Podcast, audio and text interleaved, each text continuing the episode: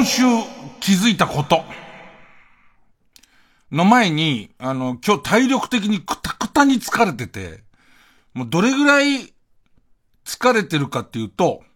えー、番組始まる前に、ま、前に座ってる、えー、若手芸人河野和夫にお願いして、もう、もう、五十肩で、背中が、五十肩とこの体型で背中が全然手が届かないから、バンテリンゲルを、とにかく塗ってくれと。ええ、あの、なんなら、バンテリンゲル3センチぐらいに包まれてる今感じですね。あの、塗ってる河野くんも、えっ、ー、と、楽になっちゃうぐらい。手のひらの疲れが取れちゃうぐらいの、もう、バンテリン、えー、ゲルまみれなんですけど。どうしてそうなのよ？は、さて、さておき、えー、生放送らしく時事の話題から、ね。でもね、それで今週気づいたっていうか、えー、うすうす気づいたけど、そういうもんだなと思うのは、今さ、とにかくさ、その興味のある人がお金を払って、例えばスポーツならスポーツの配信を見たりとか、イベントならイベントの配信を見るじゃん。昔はみんなの興味があるものっていうのは、テレビのゴールデンでバーンってやって、で、えっと、例えば、野球が好きじゃなくても、なんとなくこう野球は目に入るとかなってるじゃん。で、今はさ、その配信をお金払ってみたりとか、それチェックするっていう作業がいるから、格闘技に猛烈に興味があるわけじゃない俺は、何が起こってんのかよくわかんなくて、その、メイウェイザーと村田長治が殴り合いをしたんだよね。ネットニュース。これまた別のことなの？ね。メ、メイウェイ、メイウェザーと朝倉大輔がアクセスの、えっ、と、キーボードで、えっ、と、ショルダーキーボードで、えっ、と、もう Z 世代はその辺がついていけないと思うんですけど、ね。えー、もう小室哲也の一番弟子みたいな人ですけど。朝倉みくるさんが、まあ、すげえ戦いをしたってのは、なんか戦うんだっていうのも聞いてたし、あ、すげえ戦いをしたんだっていうのも聞いてたんだけど、そのさ、普通だったらさ、ゴールデンのど真ん中でやってさ、で、えっと、テレビのニュースとかにもバンバン出るじゃん。でもそのあたりが出ないから、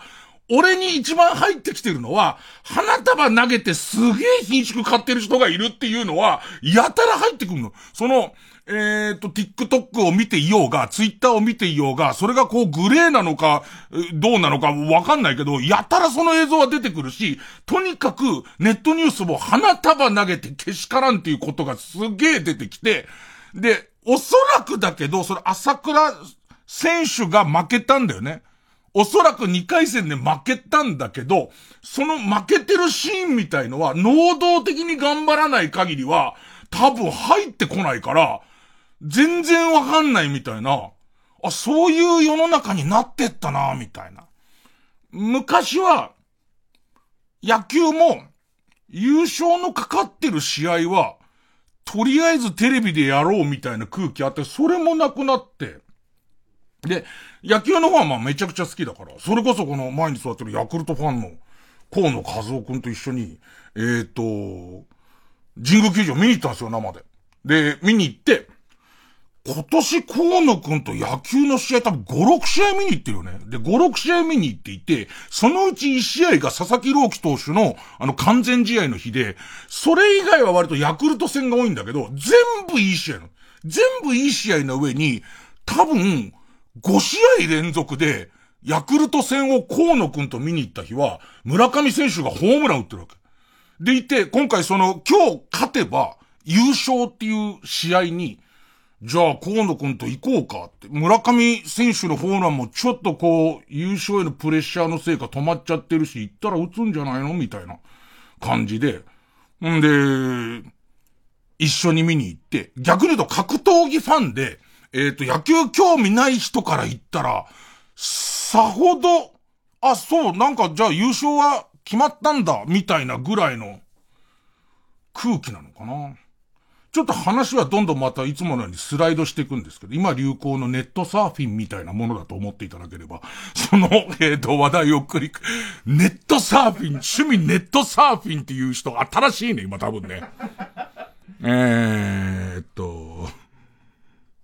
でね、ヤクルト優勝したわけ、もうさ、河野和夫も感激で子供みたいになっちゃってさ、で、いつまで経っても球場にいるっていうわけよ。なんかずっと言うから。俺別にヤクルトが好きなわけじゃないからさ、いいもん見て、そういい試合でさ、0対0で9回まで行って、9回の裏にみたいな試合なんだけど、ね。で、確かにいい試合で劇的な優勝だったんだけどさ、あの、俺、ちょっと一人蚊帳の外なんだよね。周りはやっぱりヤクルトの優勝を見に来た人もすごく多いし、もっと言えば、えっ、と、2位の DNA っていうチームとの、えー、対戦だったから、その DNA のファンはもう薄皮一枚逆転優勝を望んでるから、そのどっちでもない俺みたいのは、ちょっと蚊帳の外。でいて、ヤクルト優勝したところで DNA ファンの人も帰っちゃってるから、なんかいろいろこう、えー、やってんだよ。その、パレードとか胴上げとか、胴上げぐらいまで感動して見てたんだけど、えっ、と、パレードつって、えー、でっかい、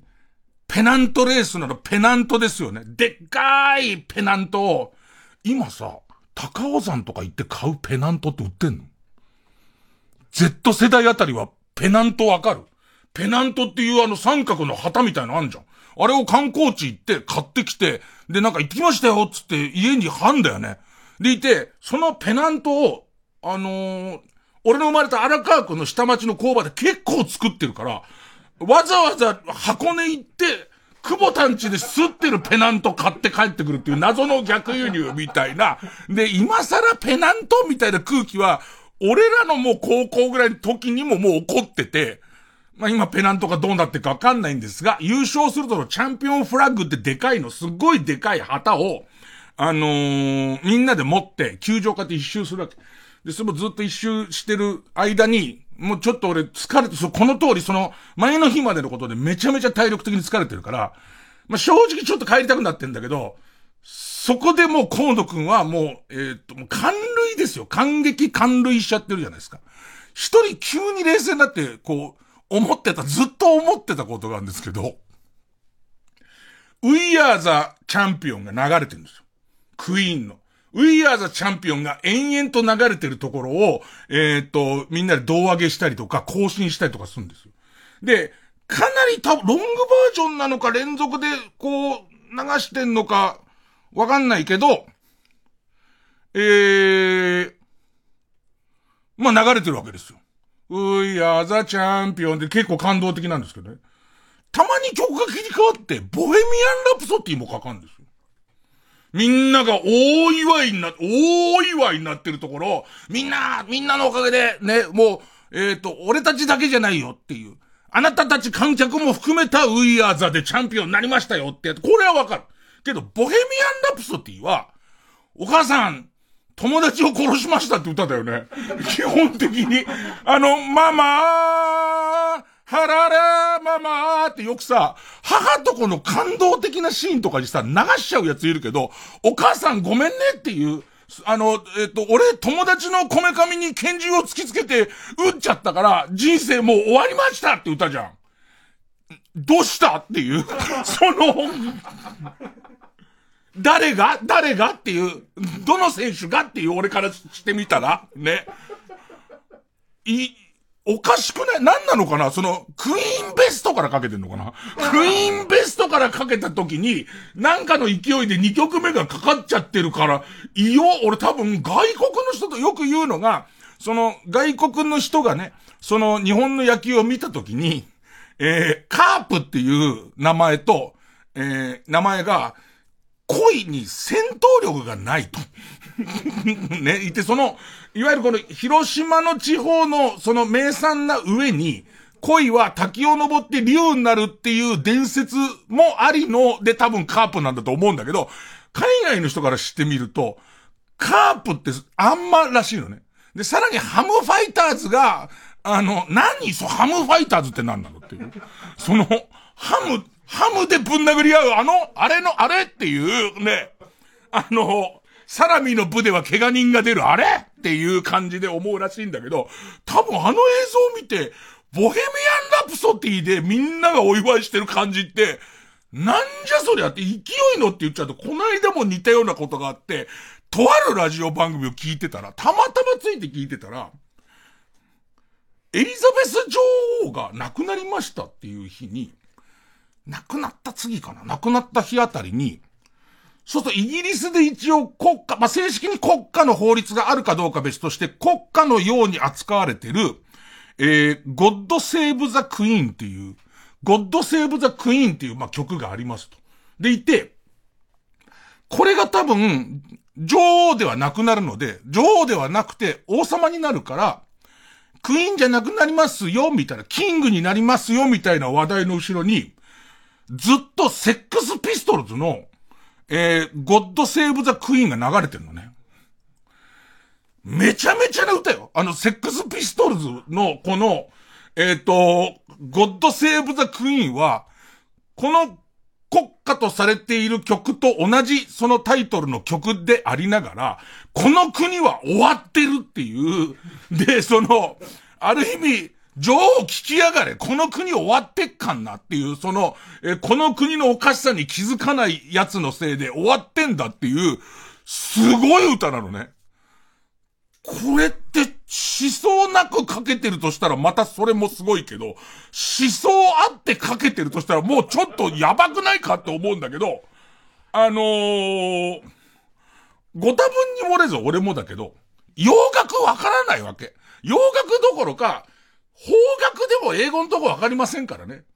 ギャラクシーエクスプレスさん、さん、はははははふ、はふ、はふ、はふですから、それがね、アホラヒーローアホロハラレヒーレロリハラロラリ悲し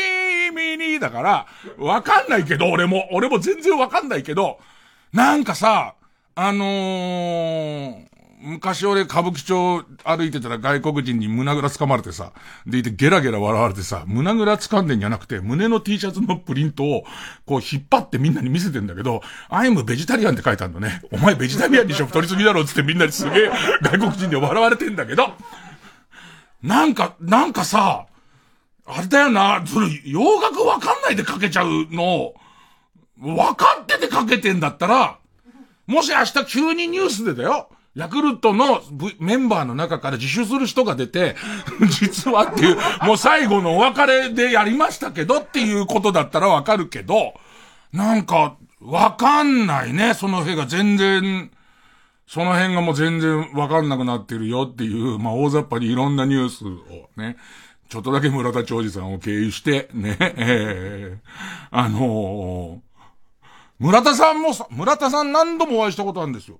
えっと、優しい人です。優しい人、な、村田さんが、まあ、その空港のあの、持ち物検査のとこ何度も引っかかってそこで揉めて、で、まあ、村田さんはちょっと押した。でいて、えっと、でも警官の人もいっぱい来ちゃ逮捕されちゃったから、その、暴行した、みたいな。まあまあ、そんなニュースにもなってたんだけど、やっぱ見て思うのは、村田さん自体は俺が、俺があった印象ではとてもいい人だから、そんなことあるから、ましてや、多分女性の係員の人に暴行をしたってなってんだけど、ま、まあ、そ、そんなことは、まあ、変わり者ではあるのね。変わり者ではあるんだけれども、そんなって思ったりもしつつ、ね。俺、なんかさ、えー、どんどん流れていくからね。えっと、たまたま、たまたま思ったことが、その村田さんが好きでっていうのが、まずお会いしたことがあって好きでっていうことが、多分バイアスかかっちゃってるから、これをニュースみたいにして聞くのは間違ってます。実際は村田さんが、えー、釈放されて、えっ、ー、と、ちゃんと謝りたいっていう、えっ、ー、と、こういう形になってしまったこと、村田さん自体が暴力を振るいましたって言ってるわけではないんだけれども、こういう形になっちゃって騒がしてることも含めて、えっ、と、その被害被害のを受けた女性に謝りたいっていう、まあまあこれが多分ニュニュース部分です。多分言ってるんですけど。あのちょうどさ、えー、木曜日か飛行機乗って、飛行機乗って、で、えっと、まあ旅行に行く、その旅行に行ったんですけど、その時に、旅行先でまたレンタバイク乗ろうと。で、レンタバイク乗るのに、え、っと、スマホのホルダー、バイク用のがっちりとしたスマホのホルダーを俺は手持ちで持ってるから、つけたいんだけれども、これをつけるための金具、金具、金具をつけるための、えー、スマホホルダーをつけるための金具の金具をつけるためのネジが、えー、あの、六角のネジ、4ミリっていう六角の、えっ、ー、と、な、ね、ネジで、まあ、特殊な工具じゃないですか。で、いつも使ってるやつは十徳ナイフの中に、あの、それが入ってるっていう、それが入ってる形のやつを持ってるんですよ。ね。で、だからその、ねじ回しの他にも、千枚同士みたいなやつがあって、もうありとあらゆる拷問をこれ一本できますよっていうね、ワインのコルク抜きみたいなのをゆっくり尿道に入れて回してて動いたら大変なことになっちゃうよみたいなのもできるっていうね、え本当は2ミリの細い尿道の人に六角の尿道に、4ミリの六角の尿道にすることもできるし、みたいな、ね、ええね、えっ、と、大事にしているコーラを線抜きがついてるからカーッと開けて飲んじゃって、えやーって言えるし、そういう風ね、そいつがとっておきのコーラも、ありとあらゆる拷問ができる十徳ナイフっていうね、拷問される側からしたら十損、十損ナイフですけどね。で、全部一本も出さないで、そのに、グリップのままこめかみをガツンって殴るやつもありますから、十一徳なんですけど、まあ、その、まあ、その、が、持ってんですけど、ああいうの機内持ち込みできない可能性が高い。で、その乗る航空会社の、えっ、ー、と、ホームページをいろいろ探したら、まあ、その規定が、持ち込みの規定がちゃんと出てきて、細かく味やったけど、11センチ、な、俺が見たのは11、使う状態で、使う状態で11センチを超えちゃうと、持ち込みできません。ドライバーに関してって書いてあって、えー、じゃあ、えー、港南ホームセンターに買いに行こう。ちゃんと使えるやつを買いに行こうと思って、買いに行ったら、折りたたんだ状態で5センチで、広げた状態で9センチ5ミリっていうやつがあったから、それを買っていったわけ。それで、えっ、ー、と、俺は割とあの、えー、あの、キンコーンってなるやつあるじゃないですか。あの、なるやつ、なるやつとの相性がすごい悪いんですよ。人間として育てられたけど、ロボットだから。ね。中にいろいろゼンマイとか入ってっから。ね。ええもうあんですけど、よくなるのね。で、必ずなるのが、ベルトのバックルの金属が必ずなるのね。でもさ、ベルトのバックルの金属な、ならない人な、ほとんどならないじゃん。もしかしたら、俺のサイズのベルトだから、金属部分もでかいから、なるのか、あの、もしかしたら、えっ、と、そのバックルが鳴ってんじゃなくて、そのバックルのちょうど裏手にある、へそに砂金が詰まってるのかどっちかだと思うんだけど、いつもこうベルト抜かなきゃなんなんないから。旅行に行くとき先に気づいたら、プラスチックしか使ってないベルト。あのー、トライチとかで出てる、あの、こ、こ、工事現場の人がやる、き一切金属使ってないプラスチックばっかのベルトをしていくぐらい気をつけてて。で、その前の日にきちんとルールも調べた上で、そのわざわざ港南で買っていって。で、えっ、と、まあ、通、通って。で、荷物の方にそれ入ってて、荷物の方に入ってて、まあ、リュックの方に入ってて、で、えっ、と、リュックが機械通るじゃん。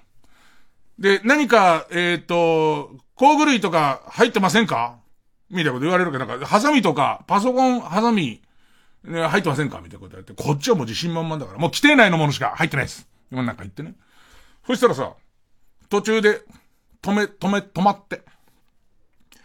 すいません、中工具入ってますよね。みたいな言われてんだけど、俺のからしてみたら、ほら気なすったと、こっちは完璧にルールを把握した上でわざわざ買ってきてますからって、なってるわけ。ね。で、まず一個言っとかなきゃいけないのは、なんかね、空港にいる、空港、例えば、航空会社の職員の人から売店の人からみんなとても優しくて丁寧な人が多いじゃないですか。だけど、あの、入り口の、あの、出国、なんつうの、あそこの、カウン、あそこの、その、金属探知機みたいなあるとこの人だけは、別にサービス業の人じゃないから、冷たいじゃないですか。あの、ぶっちゃけ冷たいじゃん。あそこの人だけ極端に、だ仕事が違うんだもん。いらっしゃいませ、いらっしゃいませ、どうですか？今日どこ行くんですか？っていう、そういうことじゃないから、もう淡々と作業をする人なのは分かってるわけ。だけど、い、興味おまわりさんもかなり、こう、柔らかくなってきた昨今。ね。昨今。ね。僕は高校生の時に、バカは免許取んねえ方がいいぞって言われましたけど、最近はそうはおっしゃらなくなってます。おまわりさんも。ね。で、いて、あのー、あのギャップにまずちょっと苦しむんですよ。他の空港職員の人たちは役目が違うからすごく優しい中、すごく冷たい、はい、取って、みたいな感じになるのが冷たいなとは思うんですけど、それは俺は慣れてるつもりです。そしたらその人が、ありますよね。で、こっち側は、いやもう買ってますからと思うんだけど、えっと、見ていいですか？あの、あの、見ていいですか？あ、どうぞ見てください。そしたら、その、折りたたみの、えー、六角レンチの、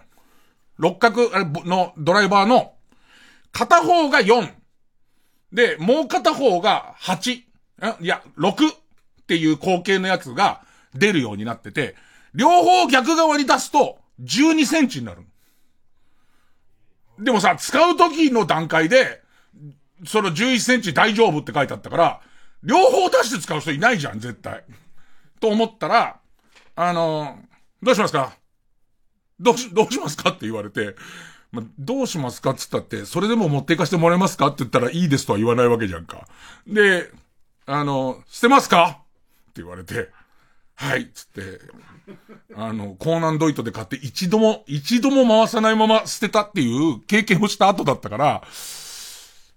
押さなくてよかったと思った。いや、押すことはないけど。押すことは絶対ないけど、押さなくてよかったっていうのをすごい思って。ね、やっぱりね、いつもここで愚痴、わかんない。もう、あの、100万遍わかるよ。そこで働いてる人もいるし、それぞれ役目が別にサービス業じゃないから、毅然とすることで、少しでも空の安全を守ってることですから、あの、俺がその規約の解釈を間違えて、俺がもう愚丼ですよ。本当の。これ本当の愚丼。ね、愚丼ってウィキペディアで引いたら俺が出ればいいんじゃないかななって思うぐらいの愚丼は分かった上でなんですけど、分かった上でなんですけど、何なんだろうね、カニはいいのにっていつも思う。そのカニは、カニの方がジャックできんのに、ねえ、絶対カニの方がジャックしやすいと思うんで、痛いから、ね。あのー、な、その辺を思ったよ、つってね。えー、やろうか。月曜ジャンク、伊集院光る深夜のバカ力。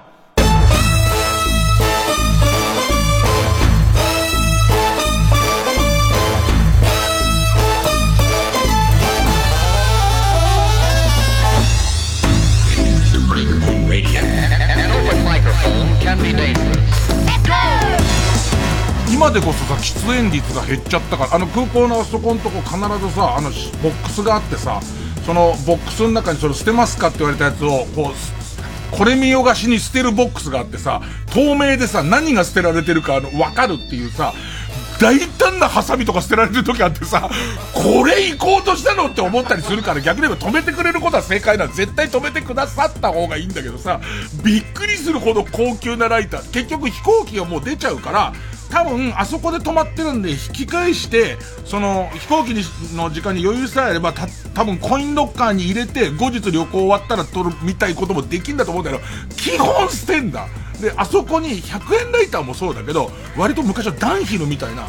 ああいうのも見なくなったね。喫煙率が低いから、なんかその、おっさん、大人のおじさんは必ずタバコを吸うみたいな、下手すりゃ大人のたしなみみたいな時代は、高いライターをみんな持ってることがかっこいいなってたから、そのジッポーから、その超高級ライターまでとにかくその箱に捨てたんで。あれどこ行くの？俺の未使用の六角のドライバー。どっかで位置、位置があんのかな？没収され位があんのかな？なんかね、まあまあ、これギュッとするとですよ。もし要約してネットニュースにするんなら、ご迷惑かけてすいませんでしたってことです。基本的には。無知が、無知がゆえにご迷惑かけてすいませんでしたってことなんですど、えー、曲、ファイブニューオールドでハッピーサンデー。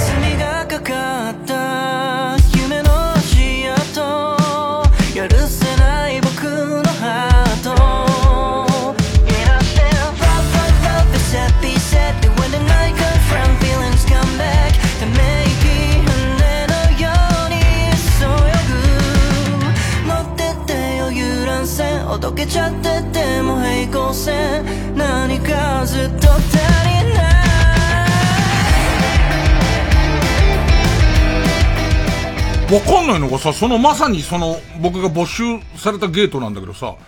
パソコンってさ、荷物から出してくれっていうルールだったよね。で、えっ、ー、と、何をもってパソコンっていうのかもちょっとルールが曖昧で、前に iPad 出そうと思ったら、あ、タブレットはいいですって言われたのね。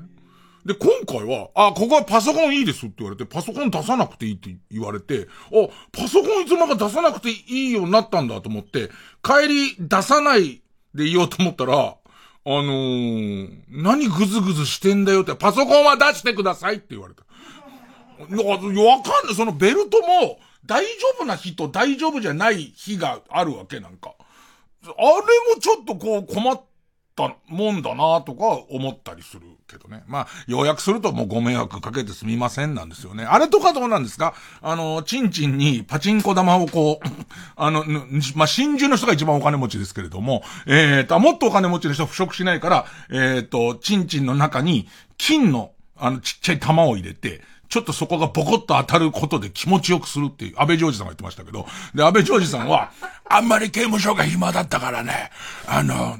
え、プラスチックの、えっ、と、歯ブラシの絵のところを、えっ、と、とにかくずーっとこう地面で擦ってまん丸にしたやつを、おちんちんに入れてる猛者もいたよつってたんだけど、多分、歯ブラシの 歯ブラシのやつは大丈夫だと思うよ。歯ブラシのやつは金属じゃないから、あの、金庫にならないと思うけども、あのー、多分パチンコ玉の人は、パチンコ玉の人は、え、おそらく金庫になってんだろうね。まあ、別にそれでハイジャックはできないから通してはくれんだろうけどね。この、ポコチンの玉がなってんだからって、要はハイジャックの防止のためだから、そうするとさ、ベルトなんて金属だろうが、金属じゃなかろうがさ、武器にはなるけどね。だってもしかしてさ、自分がハイジャックする人だったらさ、えっ、ー、と、例えばそれパイロットの人に向かって、パイロットの人の横のとこで、革の、まあ、バックルは、えー、プラスチックだとしても、ベルトで、パチンパチンつって、これだろつって。この音を耳元ですごいさせられたくなかったら、つって。どこそれに行けみたいなことだってできるからね。ごめんね。全然メインの話を一つもしてない俺。旅行に行った話がメインだよ。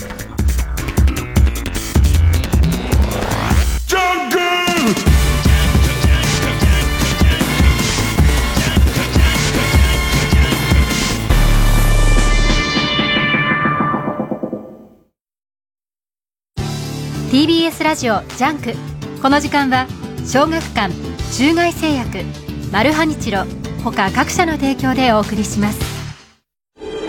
まともな人間は近づかない犯罪都市米花町についにやってきた。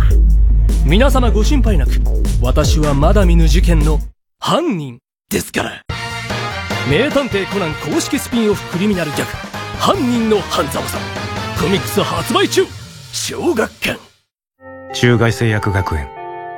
日本はかつてのように経済力だけでは世界と勝負できない国になってしまいました。悲しい現実ですね。私も以前は経済力をちらつかせてブイブイ言わせてたのですがもうそれでは若い男たちと勝負できない。ということで今はメンズエステに通ってます。高橋真理子全国縦断コンサートツアー追加公演決定。TBS ラジオ主催高橋真理子コンサート2022アワデイズラストデート東京追加公演は11月9日水曜日10日木曜日の2日間。東京国際フォーラムホール A で開催します。チケットは10月1日土曜日午前10時に一般発売です。詳しくはホワイトページのウェブサイトをご覧ください。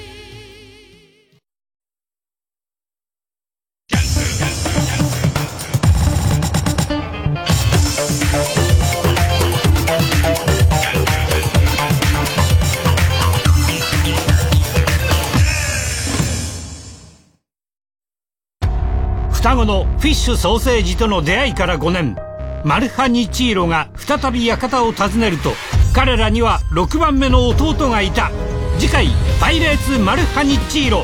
兄弟初の魚卵入りたらこソーセージ。また双子マルハニチロ。ご機嫌いかがですか？立川談春です。私の独演会のお知らせです。TBS ラジオ公演で10月10日月曜日祝日午後3時から千葉県船橋市にあります、船橋市民文化ホールで開催いたします。当日の演目は古典落語のネズミ、他。チケットは全席4000円で、チケットピアほかプレイガイドで絶賛販売中です。詳しくは TBS ラジオのホームページイベント情報をご覧ください。まだまだ心休まらない日々ですが、一応来福となりますように精一杯努めます。私、立川談春の独演会、どうぞおいでください。お待ち申し上げております。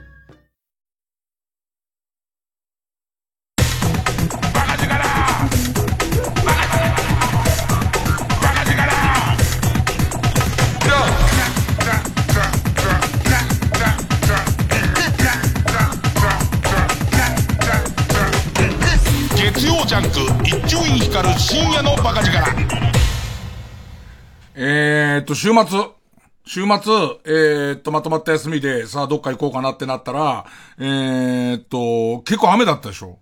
めちゃめちゃ、東京近郊めちゃめちゃ雨だったでしょで、えー、っと、もったいないから、えー、雨じゃないとこ探したら、九州が割と全域、全域雨じゃない。雨じゃない。で、えー、っと、例の、とにかく今、マイルが、消費できないって。マイルがもう毎月、えー、期限切れになってくって。コロナで全然旅行できなかったのに、俺、クレジットカードを、そのマイルの溜まるやつしか持ってないから、えー、もう一個に集中させてるから、マイルがすごい溜まってくんで、ある意味飛行機ただみたいな話なんですよ。で、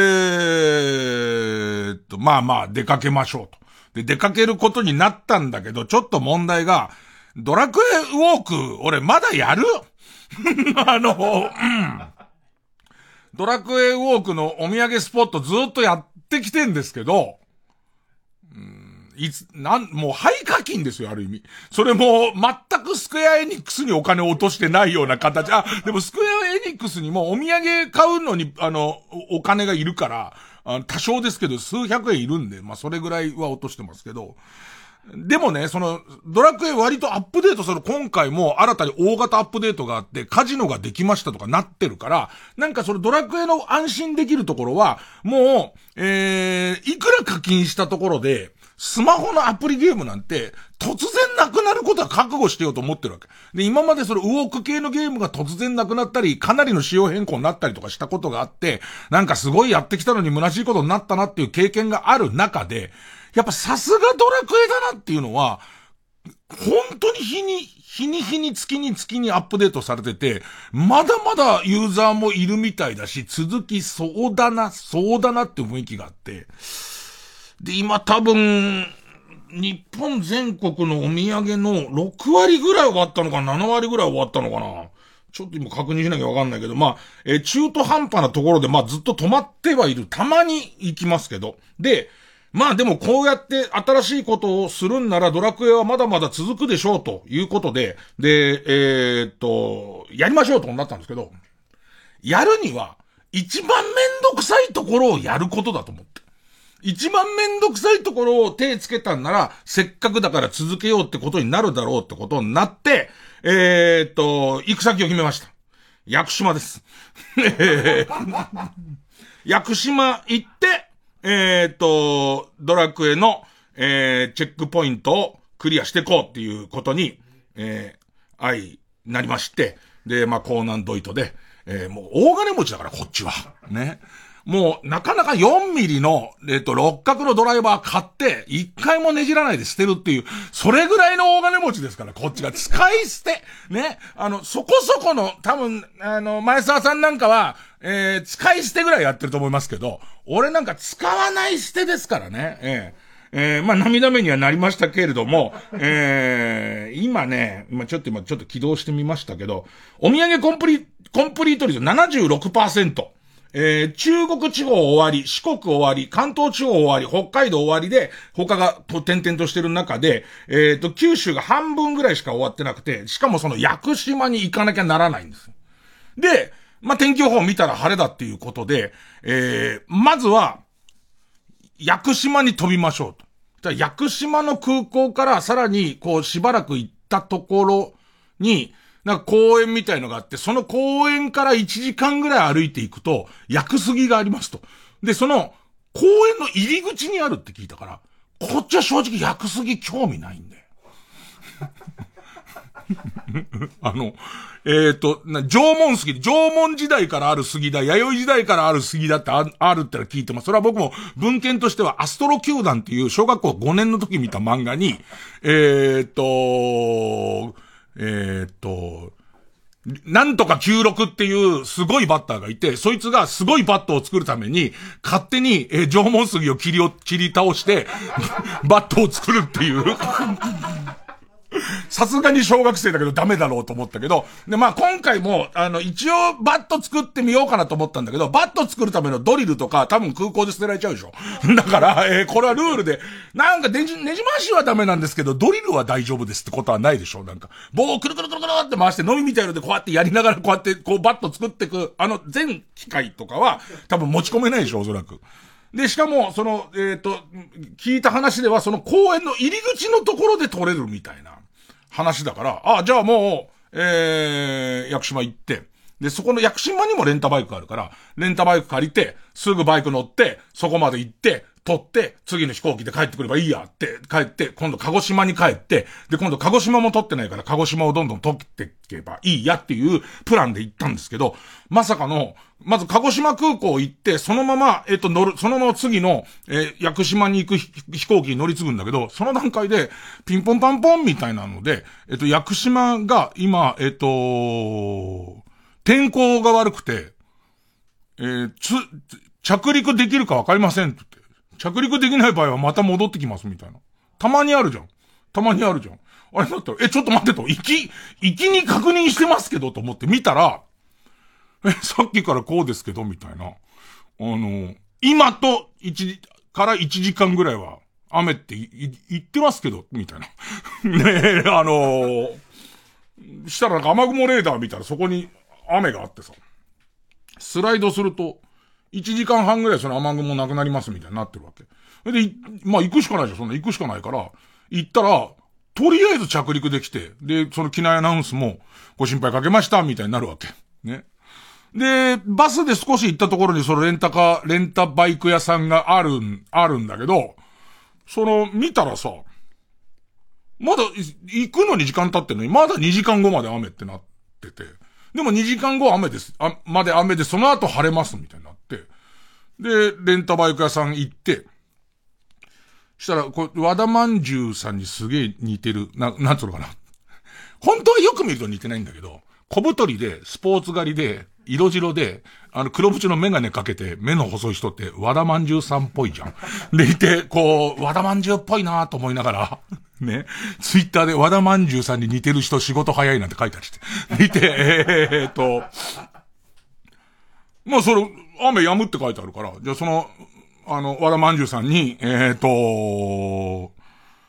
じゃあちょっとこれ雨がちょっと小雨になったとこで出ますんで、レンタルの時間はもうこの時間からでいいんで、小雨になるまでちょっと雨宿りさせてくださいみたいな。でいて、隣に来る時に見たら隣に喫茶店があったから、隣の喫茶店でじゃあそこ潰そうかなと思って。で、えっと、ここで休みますか？ってか、あ、じゃあ隣の喫茶店でって言ったら、ちょっとこう、軽減な顔してたんだけど、えー、島民以外入れませんっていう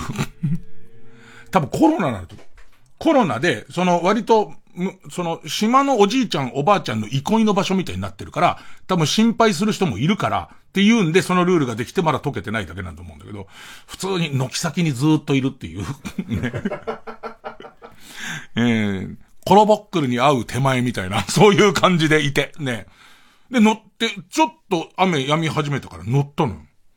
そっから3時間大雨。ずーっと大雨。で、もう乗り始めちゃったから、戻れ、戻れないっていうか。で、珍しく、ちょっと地面がウェットだったのと、その車種があったっていうこともあって、150、125かなんかのスクーターで、あの、前輪が2輪のちょっと安定す、安定する、3輪だけど、前、ヤマハの前輪が2輪で、後ろが1輪の、ちょっとなんとかなるかなみたいなやつ。でもう、びっしょびっしょのずぶ濡れのまま、その、えー、と、ナビの言う通り、ね、ナビの俺の、えー、取り付けたナビの言う通り、そう、チェックポイントを目指していくんだけどさ。このケース何度かあるんだけど、ちょっと初めてじゃねっていうぐらい、電波が全然通らないの。その、えっと、山道を、どれぐらい行ったかな ?20 分ぐらい。まあ、安全に安全を心がけて行ってっから、20分ぐらい。えっと、どれぐらいの寂しい山道かっていうと、こう、誰もいないけど、え、簡易でつけた信号があって、下にタイムカウンターが出て、3分から秒読みになってって、で、0になると、えー、青になって、こっちは行けて、多分、向こう側の、その、えっ、と、無人の信号が、えー、赤に切り替わる方式のすれ違いしかできないような、えー、道をずーっと山をずーっと登ってって、びっしょびしょになりながら登ってって、しかも俺、着替えを、パソコンとかもあるから、全部空港のロッカーに入れてきちゃってる。もう財布と、その、最低限のもしか持ってないから、どっかで、まあ、着替えても無駄なんだけどね、ここまで濡れちゃうと。もうできないような状態で、出て。で、実際その場所に行ったら、その、ここですよっていう手前から全くそのドラクエのそのレーダーが動かなくなるの。全く電波が飛んでないの。たまにあんの。その、ただ、その場所まで行くと着くみたいなとことか、かろうじてみたいとこもあったり、場所の中でも村があるけどみたいなとこあるんだけど、行ったら、えっと、4ギガの1本立つのと全部点々点でなくなる。4G の1本立つか全部なくなるかで、とてもじゃないけどドラクエ作動しないの。行って、屋久島行ってんだよ、こっち。ね は、片道1100キロだよ。1100キロ東京から行ってんだよ。で、大雨の中さ、全然ダメで、これはもしかしたら入り口でただ単に楽して、取ってくやつが多いから、移動したりとかしてんのかなと思って。でもレーダーは、その、さっきまで動いた段階ではこうなってるけどなと思うんだけど、そっから先は500円払って登山道行きますみたいなとこあるわけ。で、そこで500円払おうとしたら、登山道で入り口の人が、マジでっていう。ねそのカジュアルで、マジでっていう。この登山道行くっていうことは少なくとも弥生水は見に行くはずだけどっていう。何しに行くのっていう。こんな誰も、誰も行かないような日に行く日、行く人なんか、黙って焼くすぎでバット作っちゃう人ぐらいだけど、その道具も持たずにっていう感じで止められるぐらい。だけどもう、そこは歩いちゃうと、一応500円払って少し歩いたんだけど、とてもじゃないけど、普通のスニーカーで行く感じではない天候な多分雨じゃない日は普通のスニーカーで行けると思うんだけど、なんかその、丸太の階段とかツルツル滑るから、ダメだっていう感じで戻ってきて、で、何度もこういろいろ往復したり、回り回ったり、ずぶ濡れになりながらしてったら、もうダメなのかなっていうね。もう堀井雄二の髪の毛が根こそぎ抜ければいいのにと思いながら、ね、八つ当たりしてたら、多分シーズンにはもっと混むんだと思うのね。そこね。その、シーズンに使う第二駐車場っていうところの端っこだけ。で、その途中で俺あんま見んの好きじゃないんだけど、他のクリアした人のブログを見たら、自分のシムが格安シムなの、せいなのかもしれませんが、とても入りづらいですってみんな書いてるぐらい入りづらいのに、まあ、天候がどれだけそういう電波に関係するのかわかんないけど、その真っ暗な雲に包まれた状態で、大雨の状態でよりダメなのか、その 臨時駐車場の一箇所だけ、だけ、かろうじて一本二本立ってそこでゲットできて、なんかドラクエウォークより面白かったね。あの、攻略法がもうないんだから、もう自分の中がん、なんか願うしかないから。で行ってもう帰ってくる途中に、もう正直、こ、こっから先は作り話します、僕。作り話、全く、もう、もう作り話、全部。まあ俺の言ってることは全部作り話ですからね、基本的にはね。ええー、もう全部完全台本でやってますから、自分も。ねえー、フィクションですけど。もうずぶ濡れでどうしようもないのよ。でいて、しかも、えっ、ー、と、飛行機も一本遅れることになってるから、なってるから、えっ、ー、と、もうどうしようもない。どう、どうすることもできないような状態なわけ。でいて、これで、えっと、どっかで時間を潰したいんだけど、お店にも入れないぐらいの、もうびっしょびしょの状態で、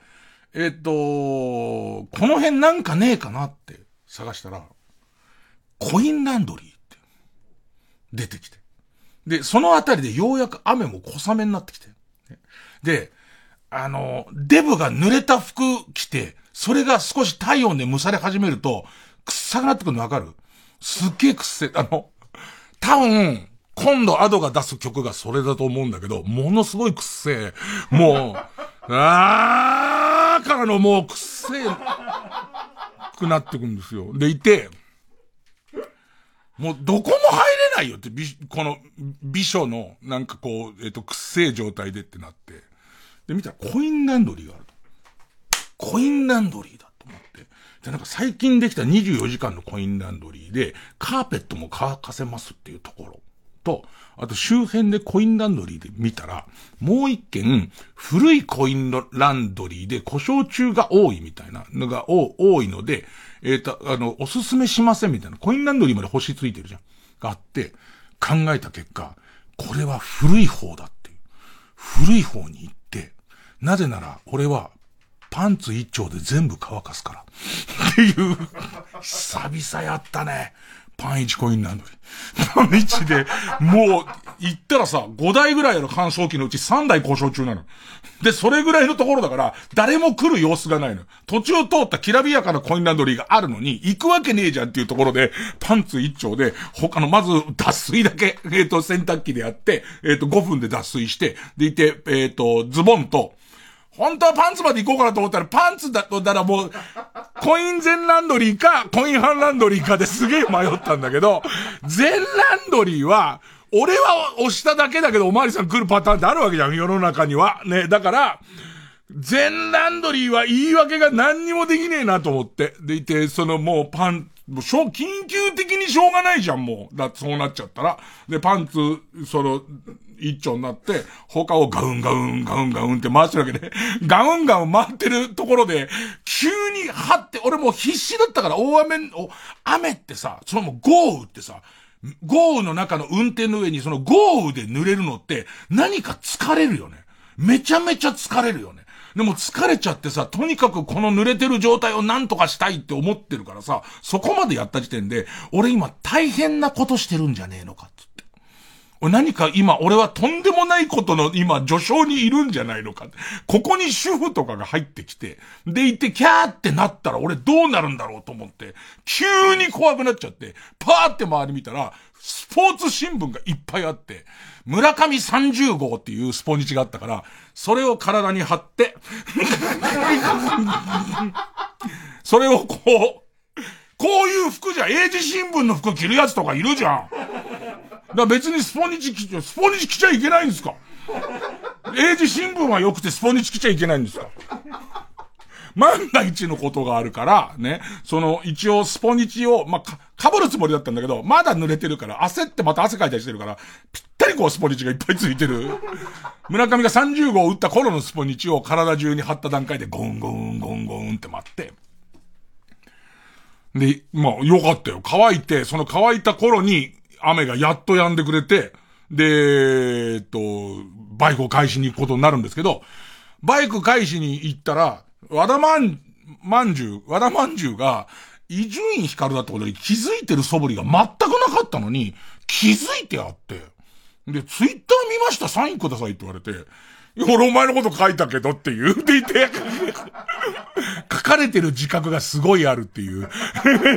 だけどよかったのは、和田まんじゅう、ちょっとツイッター俺確認すればわかる。和田まんじゅうに、えっ、ー、と、なんごめんね、今見るね。なんか、もうこう、こういう時代だって俺思うことにしたんだよね。えっと、書いたツイッターが、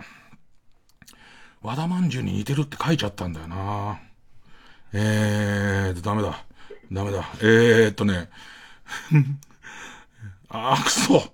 ツイッター出てこない。皆さん自分各自で確認して。えー、っとね。和田まんじゅうに似てる人と会いましたよっていうことと仕事が早いって書いてたから、まだ良かったと思って。で、和田まんじゅうにありがとうございました、つって。まあ、この帰ってきたっていうのが、この1日目の出来事なんですね。その木曜日なんですけど、この後、えっと、鹿児島から、その九州のドラクエスポットを取るっていう、こう、まあ、旅が始まるんですけど、どうしようかなって今思ってるのはもう、あの、毎度ば、毎度、毎度お前のバカさ加減にはもう飽き飽きしたよっていう。えっ、と、宮崎県の都城にある快活クラブっていうネットカフェに僕はいました。なぜなら、ホテルが取れなかったからです。で、えー、このあたりの話をするかどうか迷いつつ一回 CM です。月曜ジャン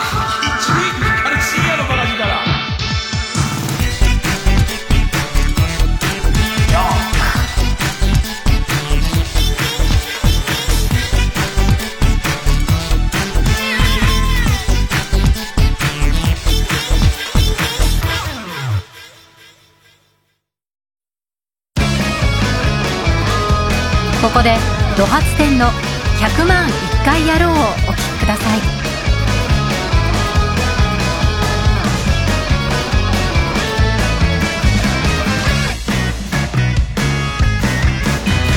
気持ちよく目覚め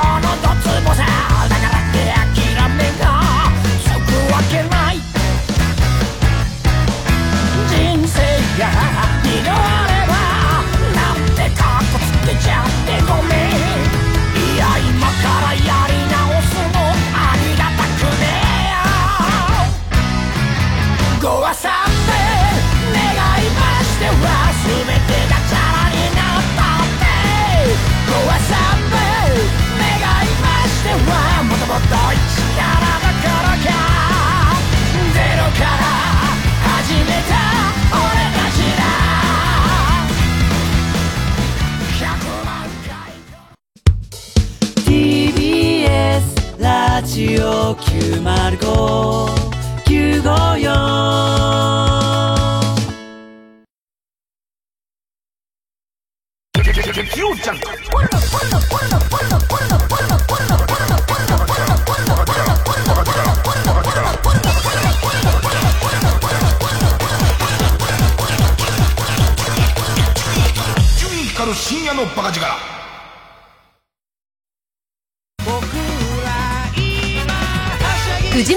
がオーガナイズする野外音楽フェス今年も開催決定。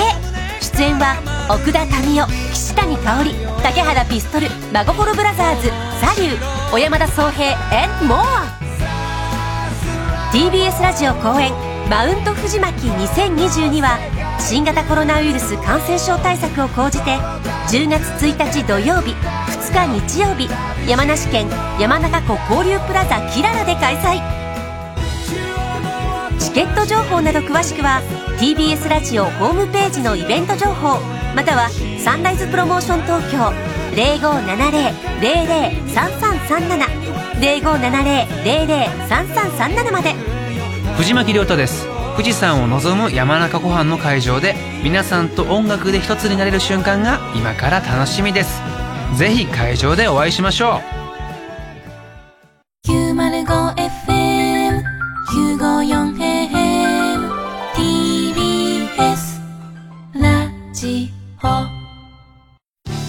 TBS ラジオジャンクこの時間は小学館中外製薬マルハニチロ他各社の提供でお送りしました。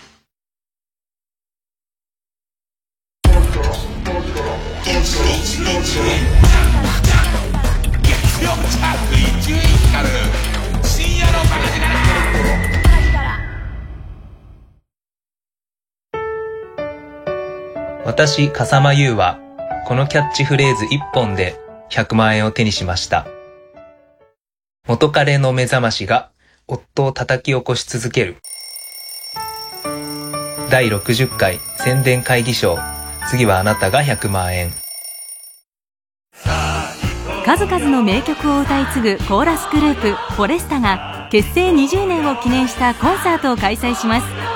人生のその時々の出会い心の糧となる名曲をテーマに美しいハーモニーとピアノ1台でフォレスタの原点であり総決算といえる特別プログラムをお届けします。TBS ラジオ公演フォレスタコンサート結成20年スペシャル in 新宿は12月7日水曜日新宿文化センター大ホールで開催。詳しくはサンライズプロモーション東京0570-003337まで。らっしゃいませすいません。あの、空気階段の踊り場の公式本ありますか？あ、は、こちらですね。ありがとうございます。じゃあ、これ一冊お願いします。はい、ありがとうございます。えー税込み1760円頂戴します。じゃあ、お題ここ置いときますね。あ、これ、お金じゃなくて葉っぱですね。あ、すいません。はい、葉っぱです、これ。僕、タヌキなんで。あ？タヌキなんです。だとしたら売りません。空気階段の踊り場公式本2017から2021は税込み1760円で好評販売中。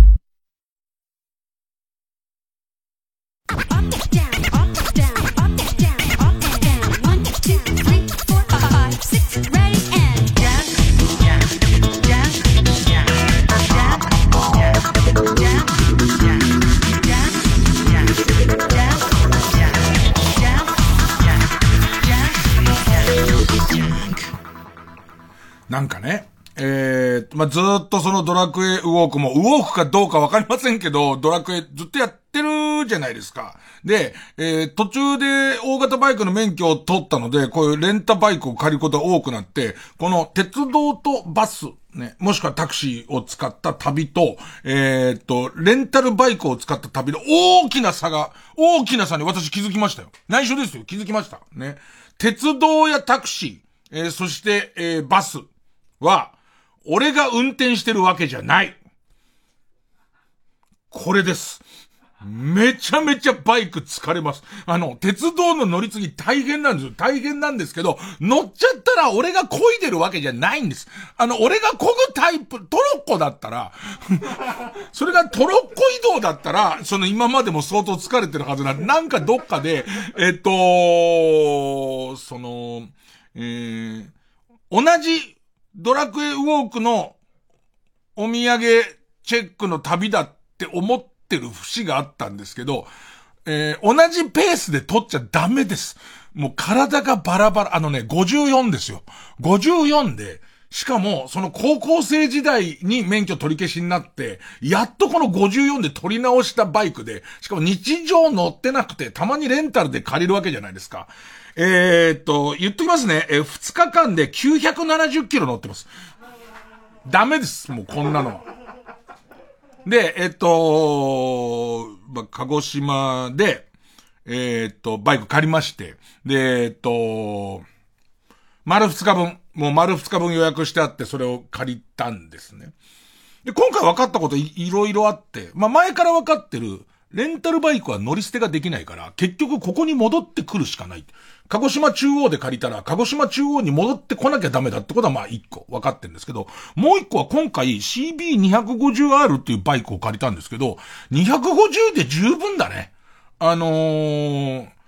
昔はね、バイク乗るのにすげえ見てくれを気にしたんですよ。こう250ぐらいの車格のやつに俺みたいのが乗ってると、なんかものすごいアンバランスな感じしますから、えっ、と、嫌だなーってなってたんですけど、どの道、どう乗ろうがブサイクなんです。え、ついさっきまでスポニチ着てたやつなんです。で、コインランドリーでスポニチを体に貼って震えてた人が、バイクなんかかの形がなんだとか関係ないんです。で、まあ、250のバイクは、あの、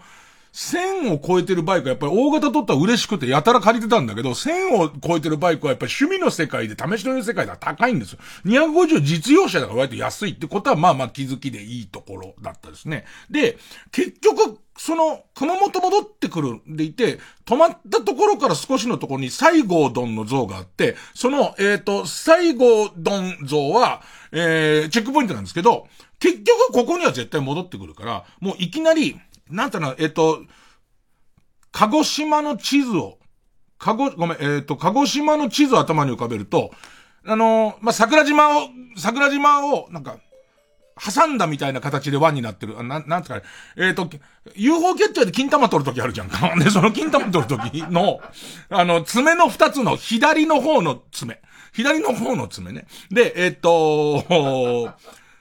一番先っぽは指宿みたいなところの、ちょっと手前ぐらいのところに、チラン武家屋敷っていう、そこがチェックポイントで。で、と、その、前回から思ったのは、こん、あの、だんだん鉄道のダイヤとかには縛られないんだから、少し、そのドラクエ以外にも、旅らしいことをした方がいいんじゃないかっていう、前回そのテーマを掲げましたね。で、その手前のところに、えっと、キーレっていう、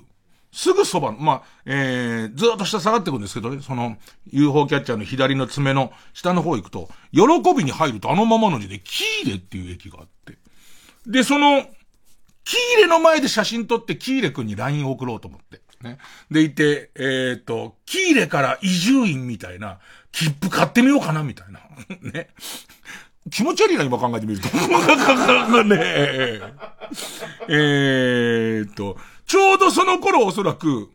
えー、曜日は違うか。やつやってたの土曜か。えっ、と、柴田理恵さんとキーレ君二人で、あの、ラジオショッピングの特番やってたよね。えー、俺は抜きでね。で、そのやってる、そのところに、キーレ君に、その、き、あの、来てるよっていう、来てる、また飯でも食い行こうか、みたいな話を、こう、LINE をしたら、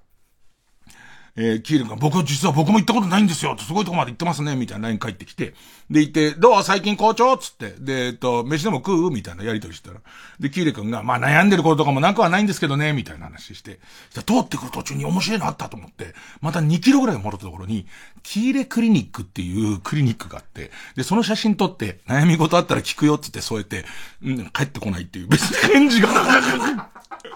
すげえ面白いやつのために3キロ走ったんだけど、のすげえ滑、既読のまま滑った感じになって。ぜひ、じゃあ来週にでもみたいな。そんな感じで終わって。で、その、まあ、鹿児島の左のその爪の、まあ、先っぽぐらいのところの、そのチラン武家屋敷ってとこで、鹿児島全4カ所のうちの、えっ、ー、と、1カ所。ね。それと、もう、帰りには、西郷どんの前を通って帰るから、もう西郷どんにもう2箇所、4箇所中2箇所行ったようなもんだと。で、次、どこ行く？で、さらには、えっ、ー、と、屋久島があるから、もう鹿児島はもう3箇所、取ったようなもんだ。4箇所中3箇所。で、じゃあさらに次どこ行くって時に、とにかく取りにくいところを取っていくことだと思って、もう、九州の、その鹿児島左側をずーっと熊本の手前まで上がって、で、その熊本の、なんか一旦行って切り返してくるような半島みたいところに、えー、一箇所、須崎、えー、須崎教会、教会がありますと。で、ここがどうやら相当取りにくくて、180キロぐらい離れてんじゃねえかな。で、180キロで、なんか、離れてて、予想時間がまあ何時間みたいな出るわけですよ。4時間とか、そんなん出るわけですよ。だけど、カーナビソフトって走ってるうちに詰まってったりするじゃん。その、その、えっ、ー、と、大体緩めに設定しておいて、止まってる時に設定すると、どんどん速くなってったりとかするじゃん。で、まあまあ、これはこのままに受け取ることはないんだろうな、みたいなことを思いながら、走っていく。ずーっと走っていくんだけど、180キロって、遠いね。すごい遠いよね。えー、日暮里、西日暮里間を90往復ぐらいだもんね。そうやって考えると、相当、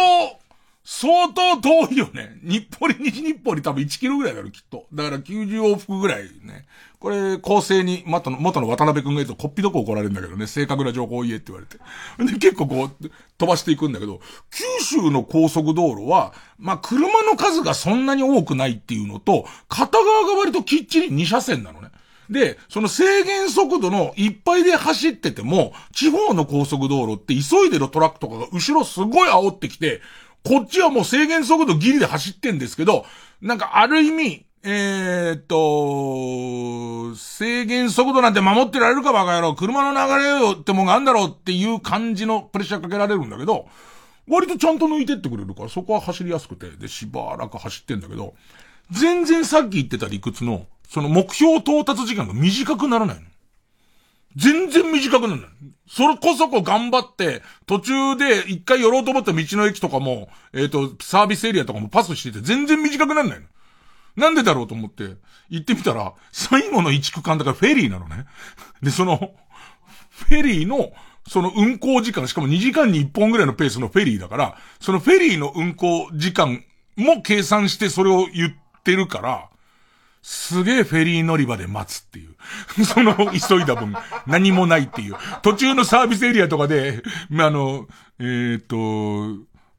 美味しい名物とか一切食べないできたけれども、腹減っちゃってじゃがりこすげえ食ってるみたいな。もううるせえぐらいじゃがりこ食って、で、須崎教会ってとこ行って、で、ここで行って、フェリー帰ってきたところ、フェリーの向こう行って、えっ、と、須崎教会行って、とったところで、あ、そうだ、今日の夜の、その、宿を手配しなきゃと思って、いつもお世話になってるじゃらんの今夜の宿からっていうやつを、たら、該当する宿がないと。俺さ、3連休なの忘れててさ、敬老の日かなんかでしょ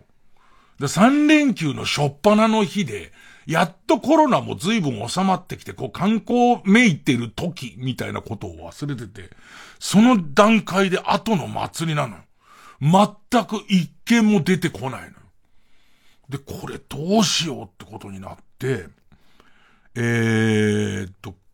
熊本まで行けばあるかと思って熊本検索してもない。で、いろいろ調べた結果、都の城にネットカフェがあると。ね。で、あとカラオケ招き猫があると。カラオケまの招き猫か快活クラブだと。でいて、えっと、カラオケ招き猫は夜中の3時までだと。で、どうやら快活クラブは24時間だということになり、快活クラブに向かうんですけど、まあ、これがまた100キロぐらいなんですよ。もっとあるかも。だって横縦断だからね。次の目的地行きながらだから、その、九州の左端から、ある意味、ほぼ右端の8割ぐらいまで、宮崎に向かってずーっと行くから、延々と、その、飛ばして、まあ、途中一箇所だけチェックポイント通りながら、えー、都城という、ね、元日本ハムファイターズ、田中幸雄選手の、ミスターファイターズも、えー、育った町、都城というところに行きまして、えー、カラオケ、カラオケじゃない、インインえネットカフェ、インターネットカフェ、快活クラブにまさかここで入会することになるとは。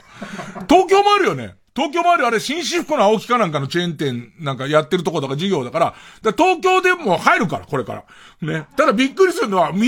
城で入ってるってデータになってますけどっていうことだけは向こう思うかもしれませんけど、でも、から、その、ネットカフェも混んでんのよ。で、俺ネットカフェにほとんど行ったことがないから、リクライニングシートみたいなとこはもういっぱいですって言われて、で、えっと、空いてるのが、えーっと、マッサージチェア席っていうの空いてます。で、ちょっと多分高いんだと思うんだよ。マッサージチェア席だったら空いてるって言われて、じゃあそこをって言って、お会計を、じゃあこれいくらですかって聞いたら、料金表見せられるんだけど、出た段階で、一番お得なパッケージのやつに変わるうちはシステムになってるんですよ、なんて言われて。何にも知らないから、ね。で、あ、じゃあ、わかりました、それで、つって、リクライニングシート行行くわけ。もう眠くてしょうがないんだけど、実は、この旅に行く前に、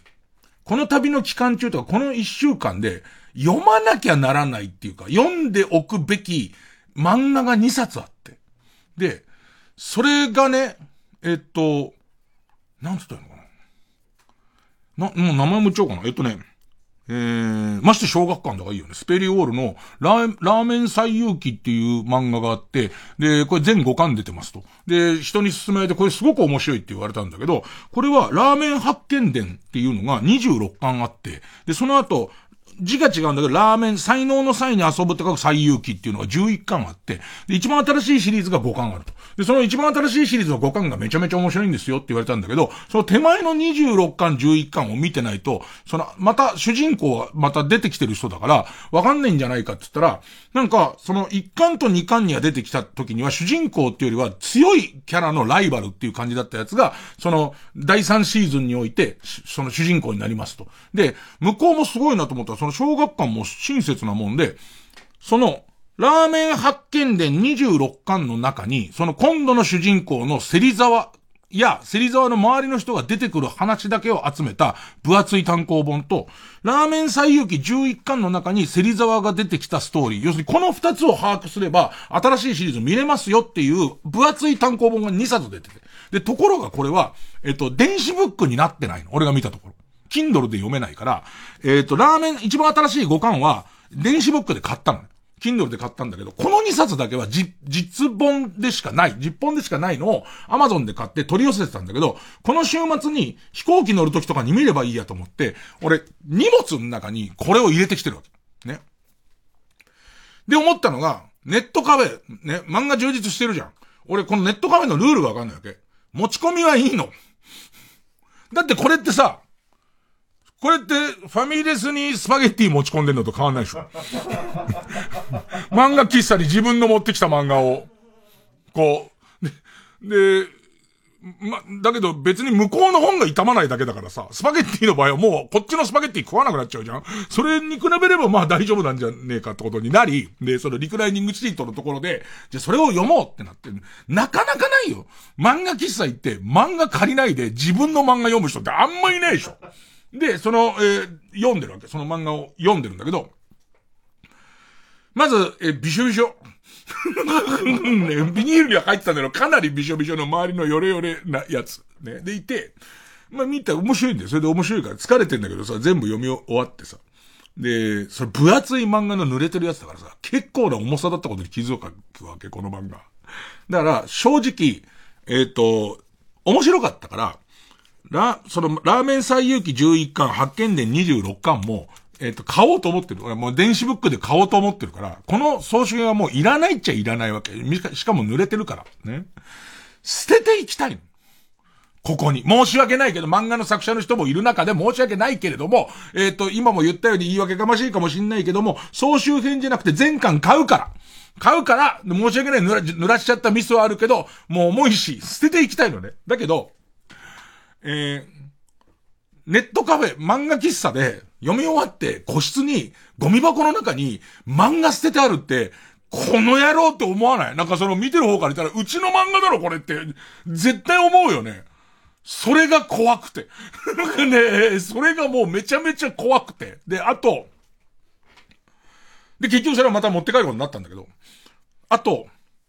ま、漫画喫茶の、一応それ、な、みんな、か、壁で仕切ってあるじゃん。壁で仕切ってある。上まで壁はないじゃんか。パテ、パーテーションみたいな、パテーションみたいな、ああいうのになってるじゃんか。そこにね、とにかく音を出すなと。で、スマホとかの音も、もう全部、あの、無音にしなさいって、その、音を消してくださいって書いてあるんだけど、ああいう時に、朝起きるのってどうすんの？あの、あ、アラーム、かけられるの？アラームかけていいの？いけないの？で、無音にしろって書かれちゃってて、で、わかんねえから、一応またレジのとこに行って、すいません、あの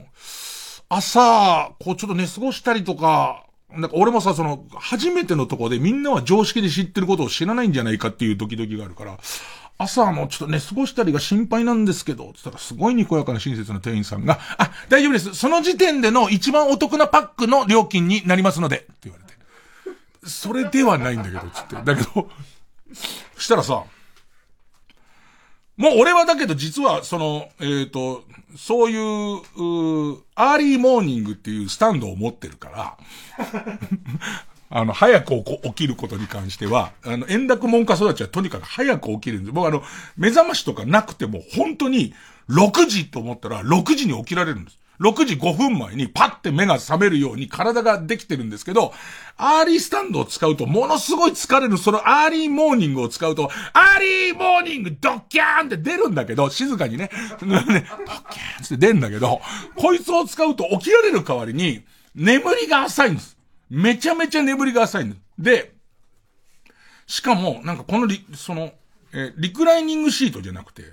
マッサージチェアじゃん。このマッサージチェア、マッサージお任せコースをやってる間はリクライニングできるんだけど、終わると勝手に電源が切れて立たされるの。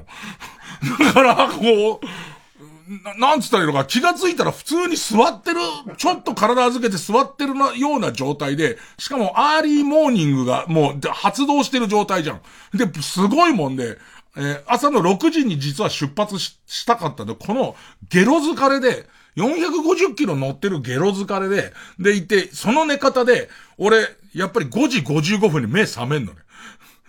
アーリーモーニングがいるから。ただ、アーリーモーニングがいても起きられるけど、疲れが全然取れてない。なんか体中がバッキバキに痛いまま、まあ、なんとか出発して、まあ、この先はちょっとコーナーもやりたいから、かなり割愛をしますけど、えー、っと、また450、60キロ乗りましたね。で、えー、で、途中にね、その、この、ドラクエだけの旅にしたくないってことが一つと、九州に行ったからには、九州の宮崎のあやっていうところに、俺と神さんがすごい世話になってるおばさんが、おばさんが、おばさんの集団がいるのよ。ね。えーおばさんの集団がいて、ついこの間大台風があって、一応その安否確認はして、えっ、と、避難所に行ったら大丈夫だったし、えっ、と、家が潰れたりとかいう人はいないと、あやにはいないんだけれども、やっぱ床、ギリ上浸水とかしてるし、えっ、と、危ないと思って、タンスとかを全部、え2階に上げて、それを戻す作業とかで、今週は大変だ、みたいな話をもらってて、でも九州ですぐそばまで行ってて、顔を出すべきか出さないべきかっていうのをすげえ迷ってて、で、ただまあまあ、俺みたいな超有名人がですよ。ね、超有名人がわざわざ顔を出すっていうだけでも、ありがたいありがたい、五行がさして見えるって話じゃないですか。ね。で、えーっと、でも、あれですよ。遡ると、えーそこから言うと2日前には、スポニチを着てコインランドリーで震えてる人ですけどね。でも、迷った挙句、何にもできない、お手伝いする時間もないから、何にもできないけどと思って、ドラクエのチェックポイントで、霧島神宮っていう、熊本かなあれギリ。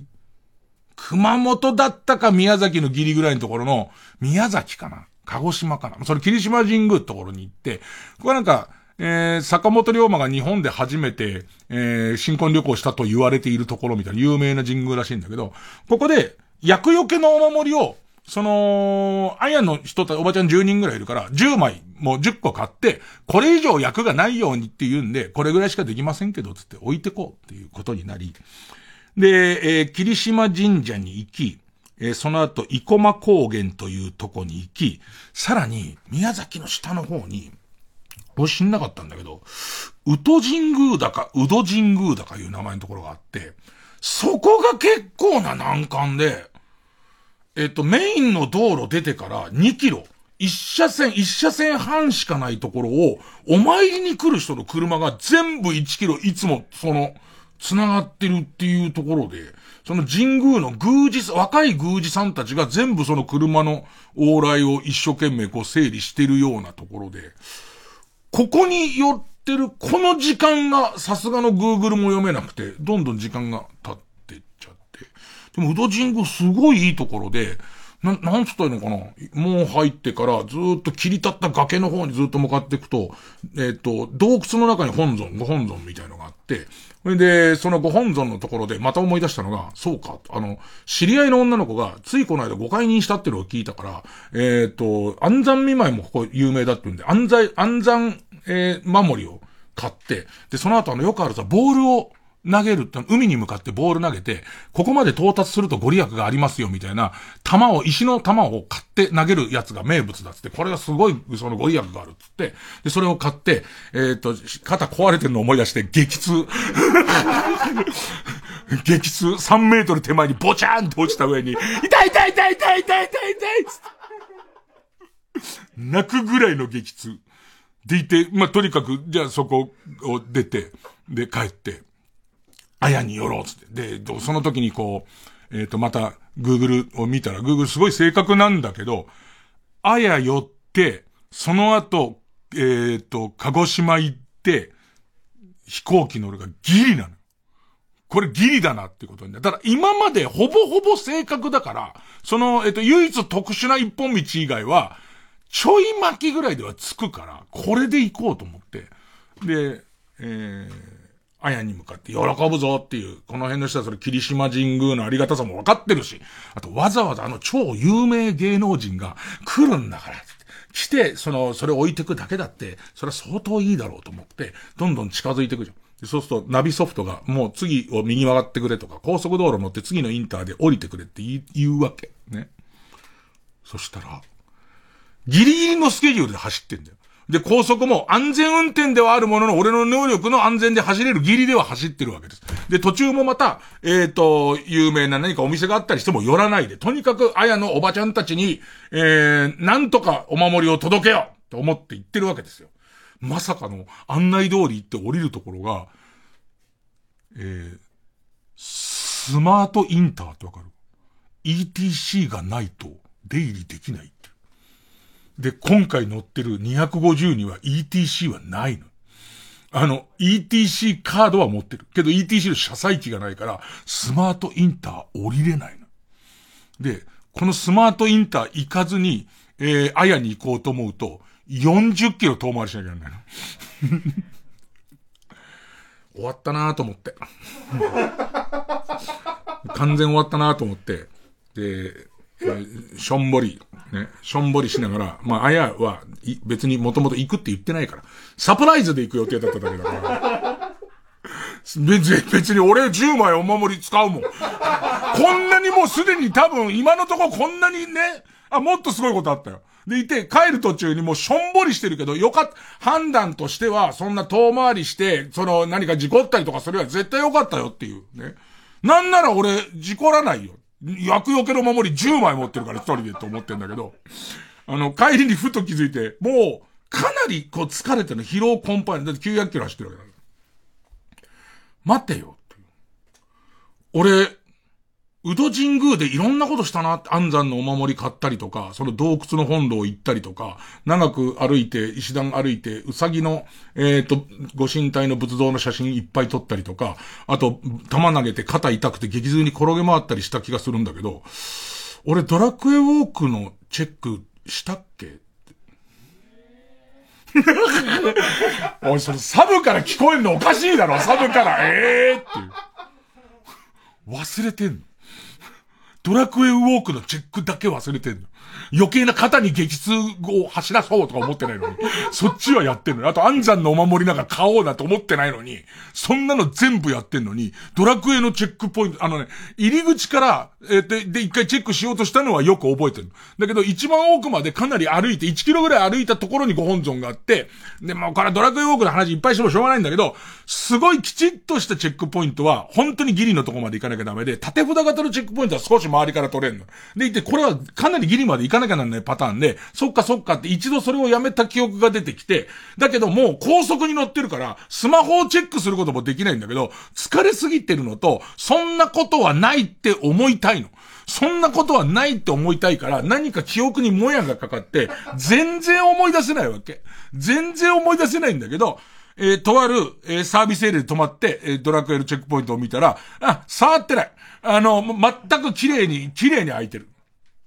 で、さらにはそのチェックポイント確認したりとか、え鹿児島の、えっ、と、駅周辺の渋滞で、最後高森に寄れてない。だから、また九州は旅行するよ。だって、だ、ちょっと待って、だって、あんだから、お守りが。ね、すごい、すごい、もう、もうお守りの効能自体は、おそらく3枚分ぐらいはぶっちぎれてると思う。袋から出してないけれども、多分もう、炭になってると思う。俺を守って、多分、あれを10枚持ってたおかげで事故りもしてないし、その、うっかりミスとかはあるけれども、で、うっかり死んだりしてないのは、お守り10枚持ってるからなんだから。ね。あ、回数券みたいなもんだろだからその役よけなんていうのは、あの、役1個につき1個でしょうーん、まだまだ本当は言いたいことはすごいいっぱいあるんですけどもね。えー、えー、っと、まあまあ今後とも快活クラブは利用していこうという、そういう話。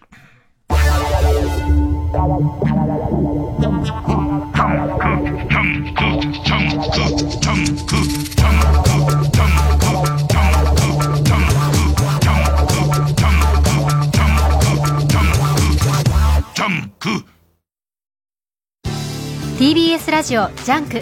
この時間は小学館中外製薬マルハニチロ他各社の提供でお送りします。漫画大賞大賞作品ついにアニメ化。共に魔王を倒した今は亡き勇者たち。彼らの思いを胸に千年以上生きるエルフの魔法使いフリーレンが歩む旅の行く末とは。早々のフリーレンコミックス発売中。小学館米粒社協折島一平です。サンキュー達夫です。TBS ラジオ公演。令和4年度米粒社協例大祭を開催します。今年は深川江戸資料館小劇場で11月7日8日の2日間。夜7時半開演です。チケットなど詳しくは TBS ラジオホームページのイベント情報まで。あのね終わった後ね必ず酒が飲みたくなりますよ。このライブ江戸の風が吹いてます。間違いなくね。よろしくお願いします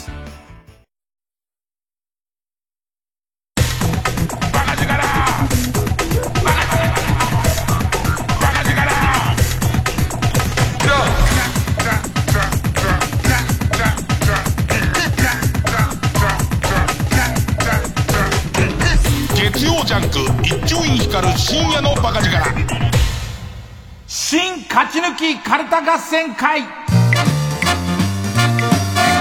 あいつの頭はいや自分でも呆れ返るぐらいダメですよ。えー、脳みそぶっ壊れてると思うんですけどやっぱりねでかいのは今までの旅もきつかったけど結局次のチェックポイント行くために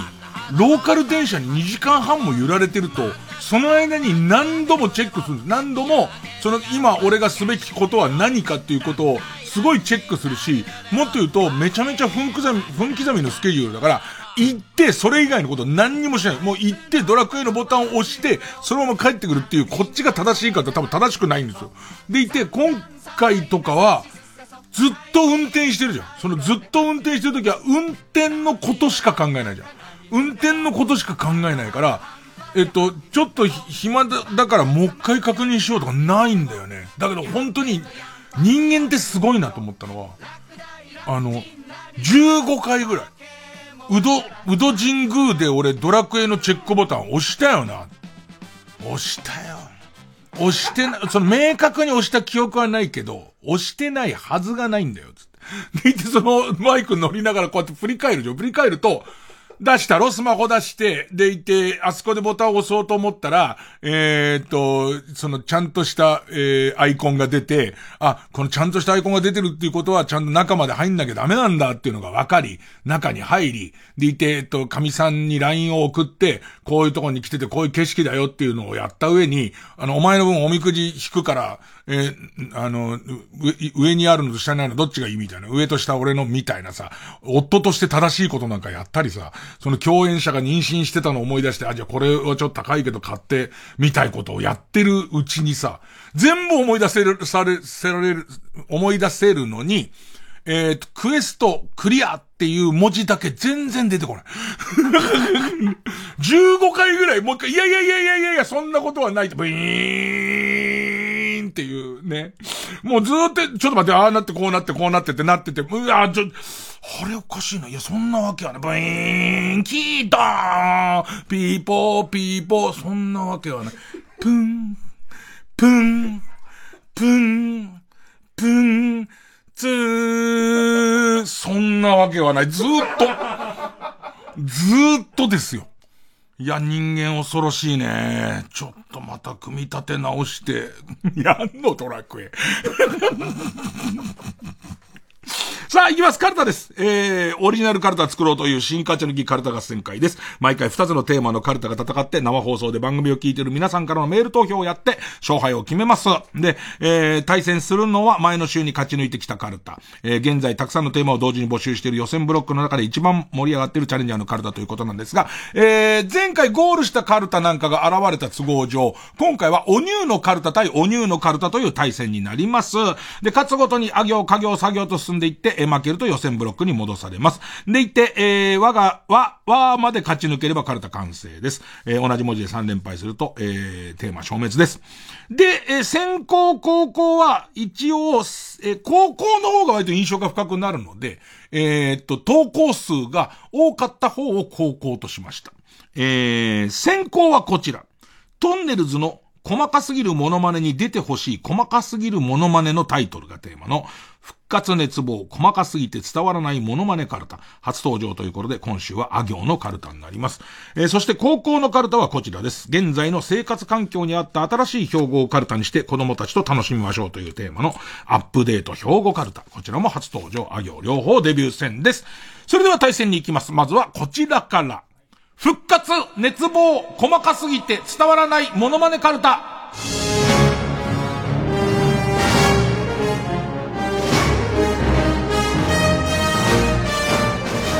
これはモノマネ芸人の方は、すごい参考になりますよ。あの、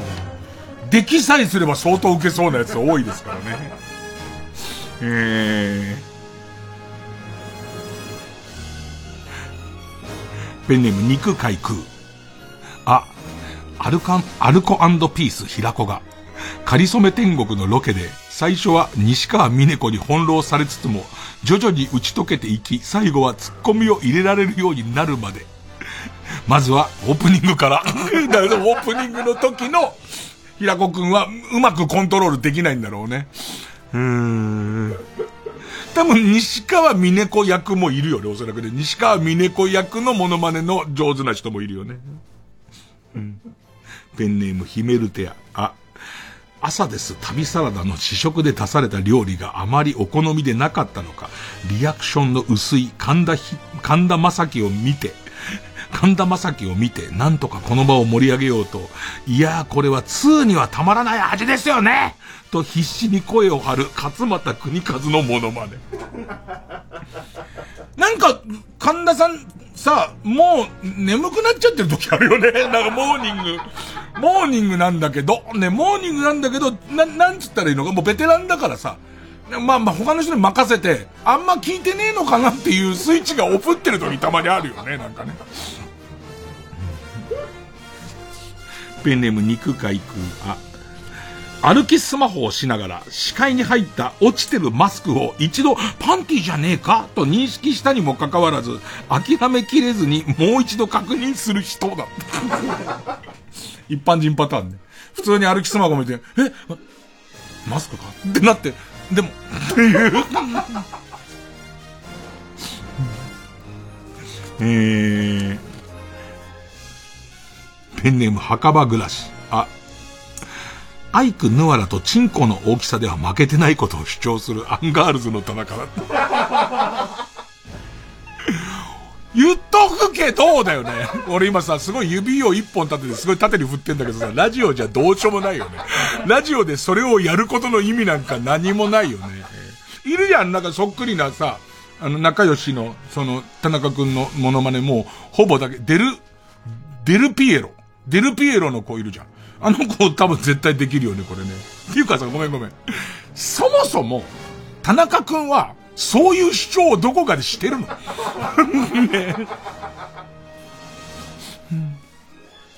ペンネーム、父国。あ、相手チームの盗塁成功の判定に対してリクエストをしたが、判定は覆らずにリクエスト失敗となった時のロッテの井口監督のモノマネ。井口監督さ、そこでっていうとこ結構やってくるよね、リクエストね。で、自分の印象なんだけど、井口監督リクエスト失敗してるイメージすげえあるんだけど、誰かやってくるかね。顔そっくりさんいそうなんだよな。ちょっと濃い顔のタイプの人が、えー、ユニフォーム着ちゃうと似ちゃう気はすんだよね。そこ来るかって。あと、タカさんは絶対受けるじゃん。いいかも。一般の人シリーズ。あの日知恵熱が出たんだ。あ、赤坂なのに、赤羽みたいな飲み方をしているおじさんだ。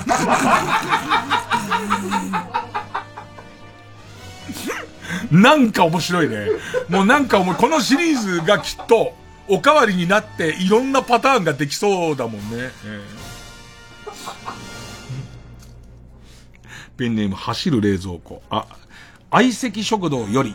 特大の生牡蠣を振る舞われるが、振る舞われるもって言い方が多いわな。えー、特大の生牡蠣を振る舞われるも。牡蠣が苦手なのが完全に表情に出ちゃっている青山テルマのモノマネ。すごいね。やっぱモノマネのすごいのはさ、本当はあるない関係ないんだよね。でいてこう、あるとまたすごいっていうか。うん、ペンネーム形状記憶老人。油で表面がベトベトになっている町中華のお品書きをゆっくり開いた時の音。ユンボダンプにやってほしいなユンボダンプ、なんかお、お、お腹に粘着力のあるものを貼った形で、ペリペリペリ、ペリペリペリっていう感じの、やってほしいなペンネーム、父国。あ、朝まで生テレビで朝まで生テレビで田原総一郎の暴走を止めに入るが、途中で諦める三浦瑠璃。あ田原さん、田原さんつってんだけど、もう怒っちゃってるからね。僕バカだからそれわかんないみたいな、あの、怒り方しちゃってる感じのね。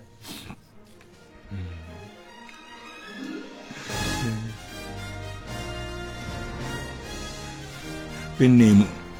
チョロンマンホンダ、あ、アイドリング卒業後、毒舌キャラだった頃の朝日奈央のものまね。そうだよね。一時あの子毒舌キャラだったよね。なんかね、やさぐれキャラだったね。ペンネームピストルチョコ。糸用事をするジャック・ニコルソンだった。なんかいいよね。すごいあれ、歯並びがいい感じ。あれなんなの？あれ、シャイニングのあの感じなのかな？ペンネーム、ピンコスライダー、い。ED に苦しむ男を見つけて、スゴ銃を片手に SJ、SJ と言いながらにじり寄ってくるしぶきじゅんの、しぶきじゅんの真似。これ多分、二人芸になってくると思うんだよね。ED に苦しむぬくみず陽一のみたいな、そういうので、こう、こう、二人の芸人さんで頑張る感じ。ペンネーム、ソフィーと双子の姉妹。イオカン、イオカン収、収穫競争で、イオカン収穫競争で、高い位置のイオカンを取らせるため、浜口京子に強引に肩車された際、驚きとともに何かゾクゾクする不思議な感覚に包まれた、寺田心の金玉だった。あでそんなのやったらもうダメなんだって。あでそれやったらダメだよ。それ。うん。昔関根さんがやってたなんかコロコロ転がって潰れるみかんのものまねってのあったんだけど、俺それすげえ好きでさ。えー、ペンネームのこささ。い、イデラッキョと交尾をする土佐犬のモノマネだって。ペンネームあの日知恵熱が出たんだ。うわー、この、この、細かくて伝わらないモノマネ選手権みたいな。い、インスタライブが始まってることに気づかずにドアップでスマホに、スマホをいじり続ける山田邦子。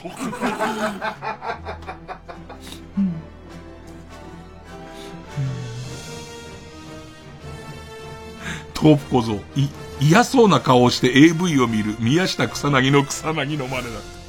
だ。ありそうだね。極東ベイクライト、e、e スポーツの有名選手に暴言を吐く武田鉄矢。あったのかってことなんだよ、それがすでに。でも我々の世代は、体を動かせない奴は、スポーツとは言わないじゃないですかっていう。俺ができねえものまでをやることになるコーナーなんだよ、これ。うん。桃口山へ、家ついてっていいですかより、家に来た取材スタッフに怪しげな自家製健康ドリンクを飲ませたがるおじいさん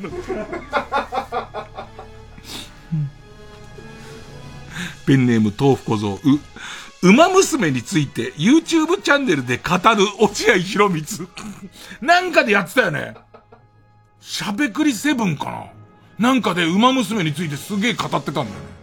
あれでしょ？あの、あの、名古屋の牧田さんっていうあの、落合さんのモノマネやる人いるじゃん。あの、細かすぎるに出てくる、いろんなパターンの落合さんやる人が、馬娘を語る。じゃああれもやってよ。アゲハチョウが孵化するのを大喜びする落合博光もやってほしいな。えー、ペンネーム、そろそろ旧姓中山、え、えー、ごめん、その前に、えー、そろそろ旧姓中山、え、エリザベス女王特集で真面目なコメントに徹する、ミヤネ屋出演中のヒゲ男爵山田るい53世。ああ、そんなのあったですか。それは封じられてますよね。ふざけられないですもんね。ナックルボール。え、映画ロッキーより、ロッキーとスパーリングで投げられる、殴られる豚肉の塊。絶対コンビだよね。太ってるやつが吊るされてて。絶対その時点でも受けるもんね。絶対受けるもんね。ペンネーム終電万事。え、永遠と、高野花のもん、高野花のモノマネをしている松村邦弘に恐怖を感じつつも、とりあえず周りに合わせて笑っている、本田美優。もうね、初めて見る松村くんだからね。やめろっすよ。絶対やめないね。へー。ソフィーと双子の姉妹。え、えなこの過激なコスプレに、はあ、すごいでござんすなと感心するも、やっぱり最後にはスケベな一言を言ってしまう武田鉄矢っていう。股間がパンパン言わねえよ。うんペンネーム。川谷かじ。え、江口のり子の番宣のために仕方なく出ていますフェイスと、なんとかフォローしている番組レギュラーと、それでもマイペースにボケ続ける中山秀幸の一連の流れ。ひでちゃん関係なさそうだもんね。ペンネーム北あかりの目覚め。え、江口達也のタモリクラブでのフレームインの仕方だって。えー、東京オリンピックの頃にできた首都高速道路ですが、当時は、えー、危機快快なうねり方をしてるなと思ったもんでございますが、最近は、なんていうところにゆっくり入ってくるからね。えー、高速道路のジャンクションっていうのはすごいんですよ、なんつって。のこささ、お、おへそをいじくっていたら血が出てしまったモグライダーのともし。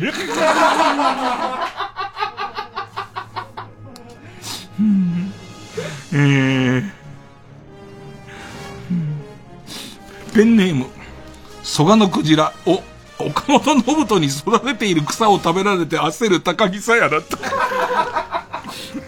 妙にテンションの高い岡本信人とね。さあ、ということで行きましょう。えー、対するはこちら。アップデート兵庫カルタ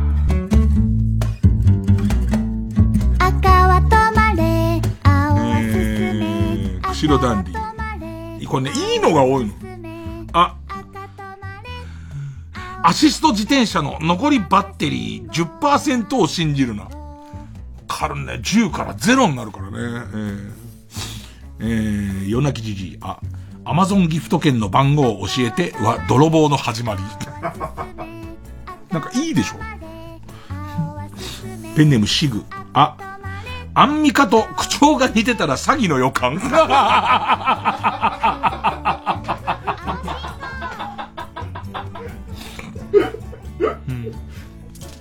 えー、ペンネーム豆腐小僧。あ、安全に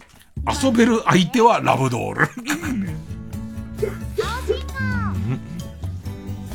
あ、これもいいよ。ずんぐりもっこり。あ、アップ一本火事のもと。ちゃんとしてるでしょ。相当ちゃんとしてるでしょ。変な映像アップしちゃって。うん。えー、ペンネームマイペース。い、インスタ用の写真を撮る前に、まずは救急車。事故とか会うと、ね、もうそればっか撮っててね、全然誰も呼んでないみたいな。ちゃんとしてんなえー、川やかじ、い、イラマチオはパートナーの限界を見極めてる。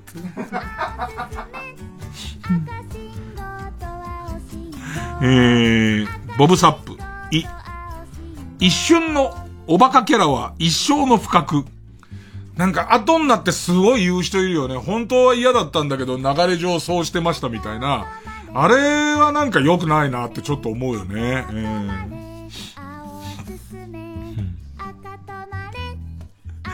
帯に短し、たすきに流し、チンコ隠すにはちょうどいい。う、うめき声？あえぎ声？ちゃんと確認？これもちょっと深いですよね。あのー、SM クラブとかに あの、貼っておいた方がいいです。危ないですもんね。あのー、女王様の控室に貼っておいてほしいですよね。すごい喜んでんのか、これダメなのかっていう。えー、ペンネーム、朝のラジオがつまらない。う、疑って書かれ。偶然、本田翼と一緒にゲームしてからの連絡先交換。絶対本田翼じゃねえよ。えー、ペンネーム形状記憶老人。う、裏アカウントで悪口をつぶやく前に指差し確認。あー、誤爆ね。えー、釧路ダンディ。う、運転中、セルフフェラしちゃ事故のもと。セルフフェラは、普通にお前、肉欲棒太郎みたいに助手席の女にされてても、事故っちゃうんだから、セルフは事故の元とかじゃないよ。もう事故だよ、それは。ペンネーム23歳の自称人、う、うんこを食いたい奴は東大へ行けどんな気候でも東大に行ってたら天才派だってことになるから、ね、えーえー、ペンネーム西かなで、え、炎上一生、バズりは一瞬。あいいね。バズり、バズりたくて。ね、素直なもずく。エンジョイしても炎上するな。もうさ、政府広報にそのまま使われそうだもんね。えー、ペンネーム北あかりの目覚め。お、オイル出る。飲んだらやるな、バーベル上げ。えー、つるんつって。コロンコロンコロコロンつって。うん。ペンネーム、ケイちゃん。お、お稲荷さん、他人に見せたらおまわりさん。うまいこと言うな、みんなな。えー、ラスト、ボブサップ。お、お金の話に、メソッドという言葉が絡んだらご用心。わかるわ。メソッドっていう言葉自体に、ね、別に悪いことはないんだろうけど、罪はないんだろうけど、まあなんかメソッドのうさんくささったらないよね。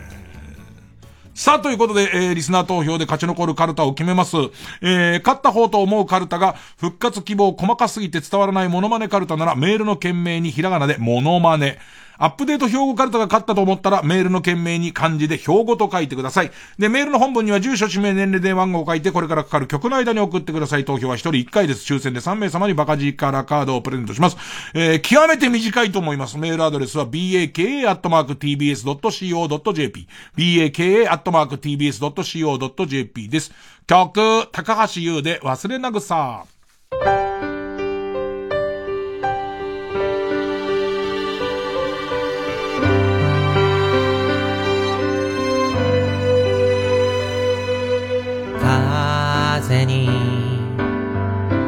名前などないのに背に吹けば追い風と誰かが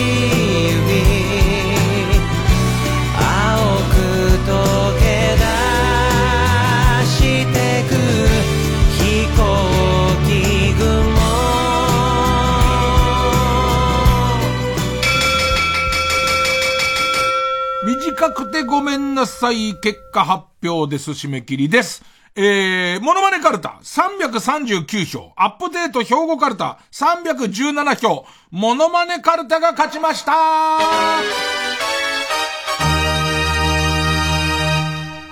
ップデートもじわじわいいんだけどね。オイル出る。オイル出るすげえよかった。ジムに貼っといてほしいよね、必ずね。えー、さあ、ということで、えー、復活、熱望、細かすぎて伝わらないモノマネカルタが家業に行きます。えー負けたアップデート兵庫カルタは予選ブロックに戻り引き続きあ行の募集となります。さあ、ここと戦うのは一旦強敵をぶち当てておきましょうか。えー来週のチャレンジはこちら。目覚ましテレビ今日の占いカウントダウンサソリ座7位カルタ。さあ、えー、目覚ましテレビの占いでサソリ座が7位の時のいいことはあったけどちょっとずれてるな、悪いことはあったけどちょっとラッキーみたいな中途半端な文言がテーマのカルタです。えー、ということで、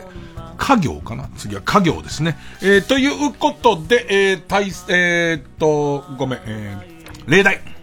例題。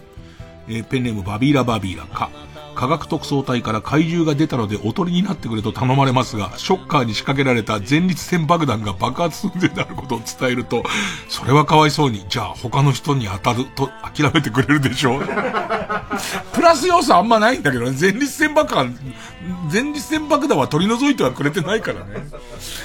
えー、大急ぎでごめんなさい。ということで次回のカードは、えー、モノマネカルタの家業対、えー、サソリ座7位カルタの家業、家業対決です。月曜日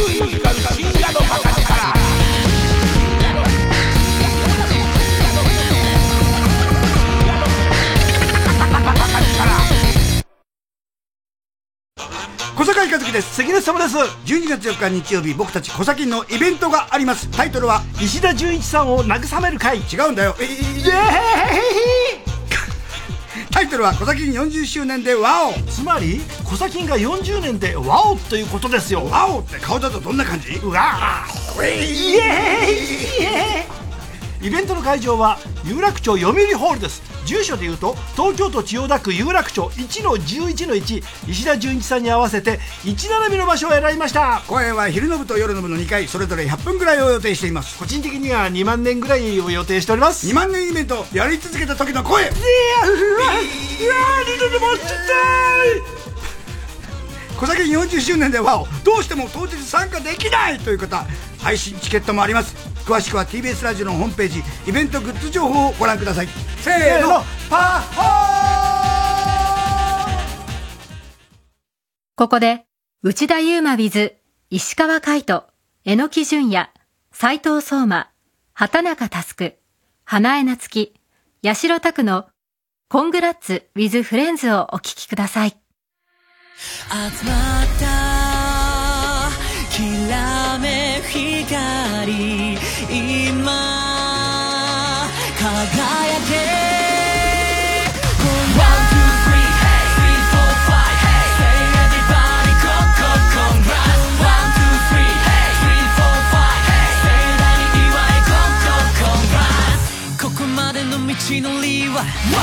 山あり谷ありオライ憧れだけじゃ大渋滞。やっと見つけた。It's my way. 前に意識やって競って比べて比べて時に悔しくて互いの背中を追ってかけた my way go my way 共有してきた時間は新鮮かつ鮮明で言葉では表せないな。Realize 持ってるもんと持ってないもん。大きな枝最強で最高。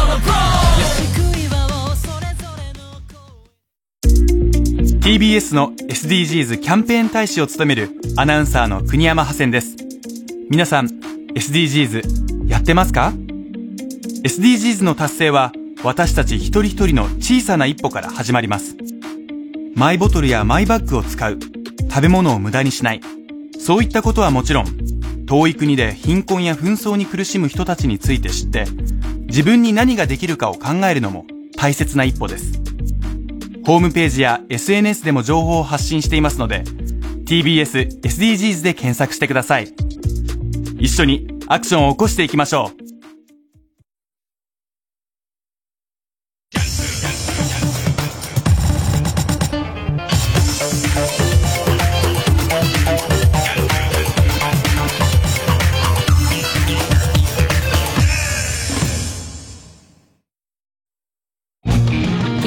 ラジオ公演サックスプレイヤー熊谷俊ジャズコンサートビバップエクスプレス2022前売り完売続出の人気ジャズコンサートが12月16日有楽町会いましょうで開催国内外で活躍する有名ミュージシャンをゲストに招き大迫力の熱い感動あふれるステージを繰り広げます最高峰の環境で培われた本場アメリカンジャズ音楽が生み出す新しい時代の幕開けをぜひ劇場でお聴きください。チケット好評販売中。詳しくは熊谷旬で検索。TBS ラジオ905954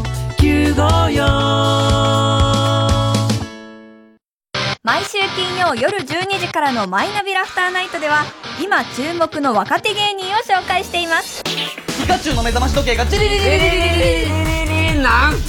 芸人とリスナーこそ東大に行け！マイナビラフターナイトは毎週金曜夜12時から。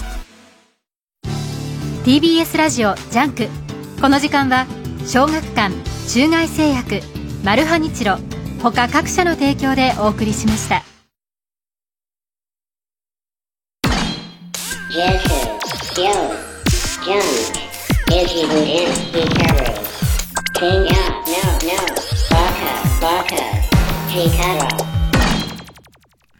ね、小耳ねじ込めですけど。いいの見っけてくれんな、地味なニュースなんだけど、ペンネーム北あかりの目覚め。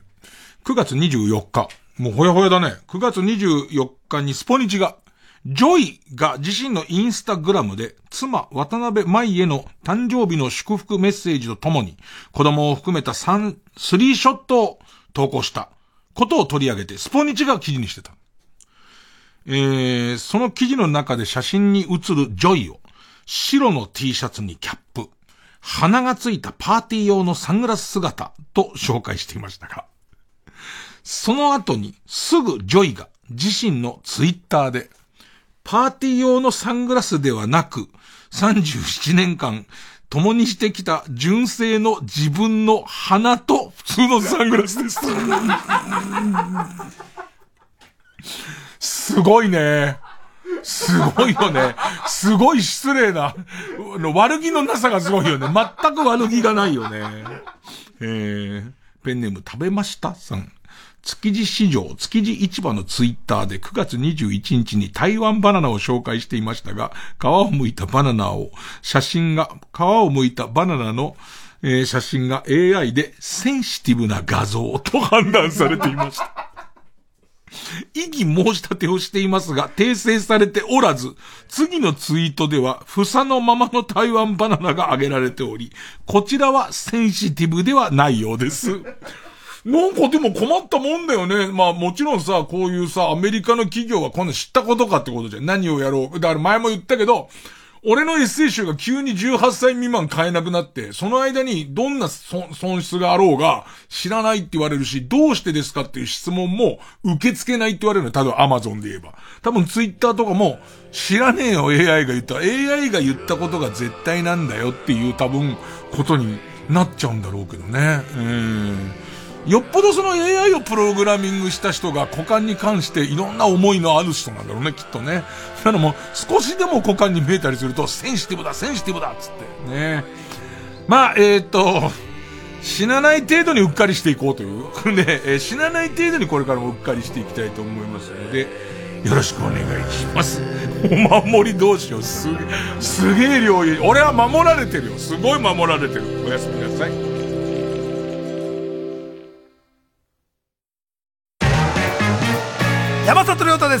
私が一人で喋り尽くすトークライブ山里亮太の140全国公演開催中。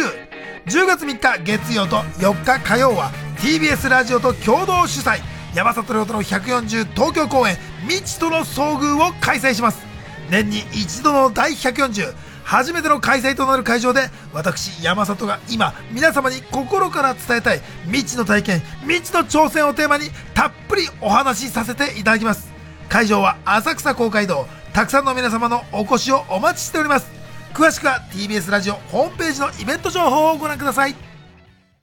TBS ラジオ 90.5MHz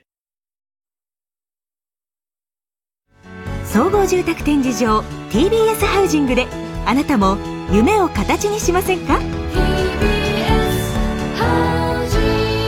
？3時です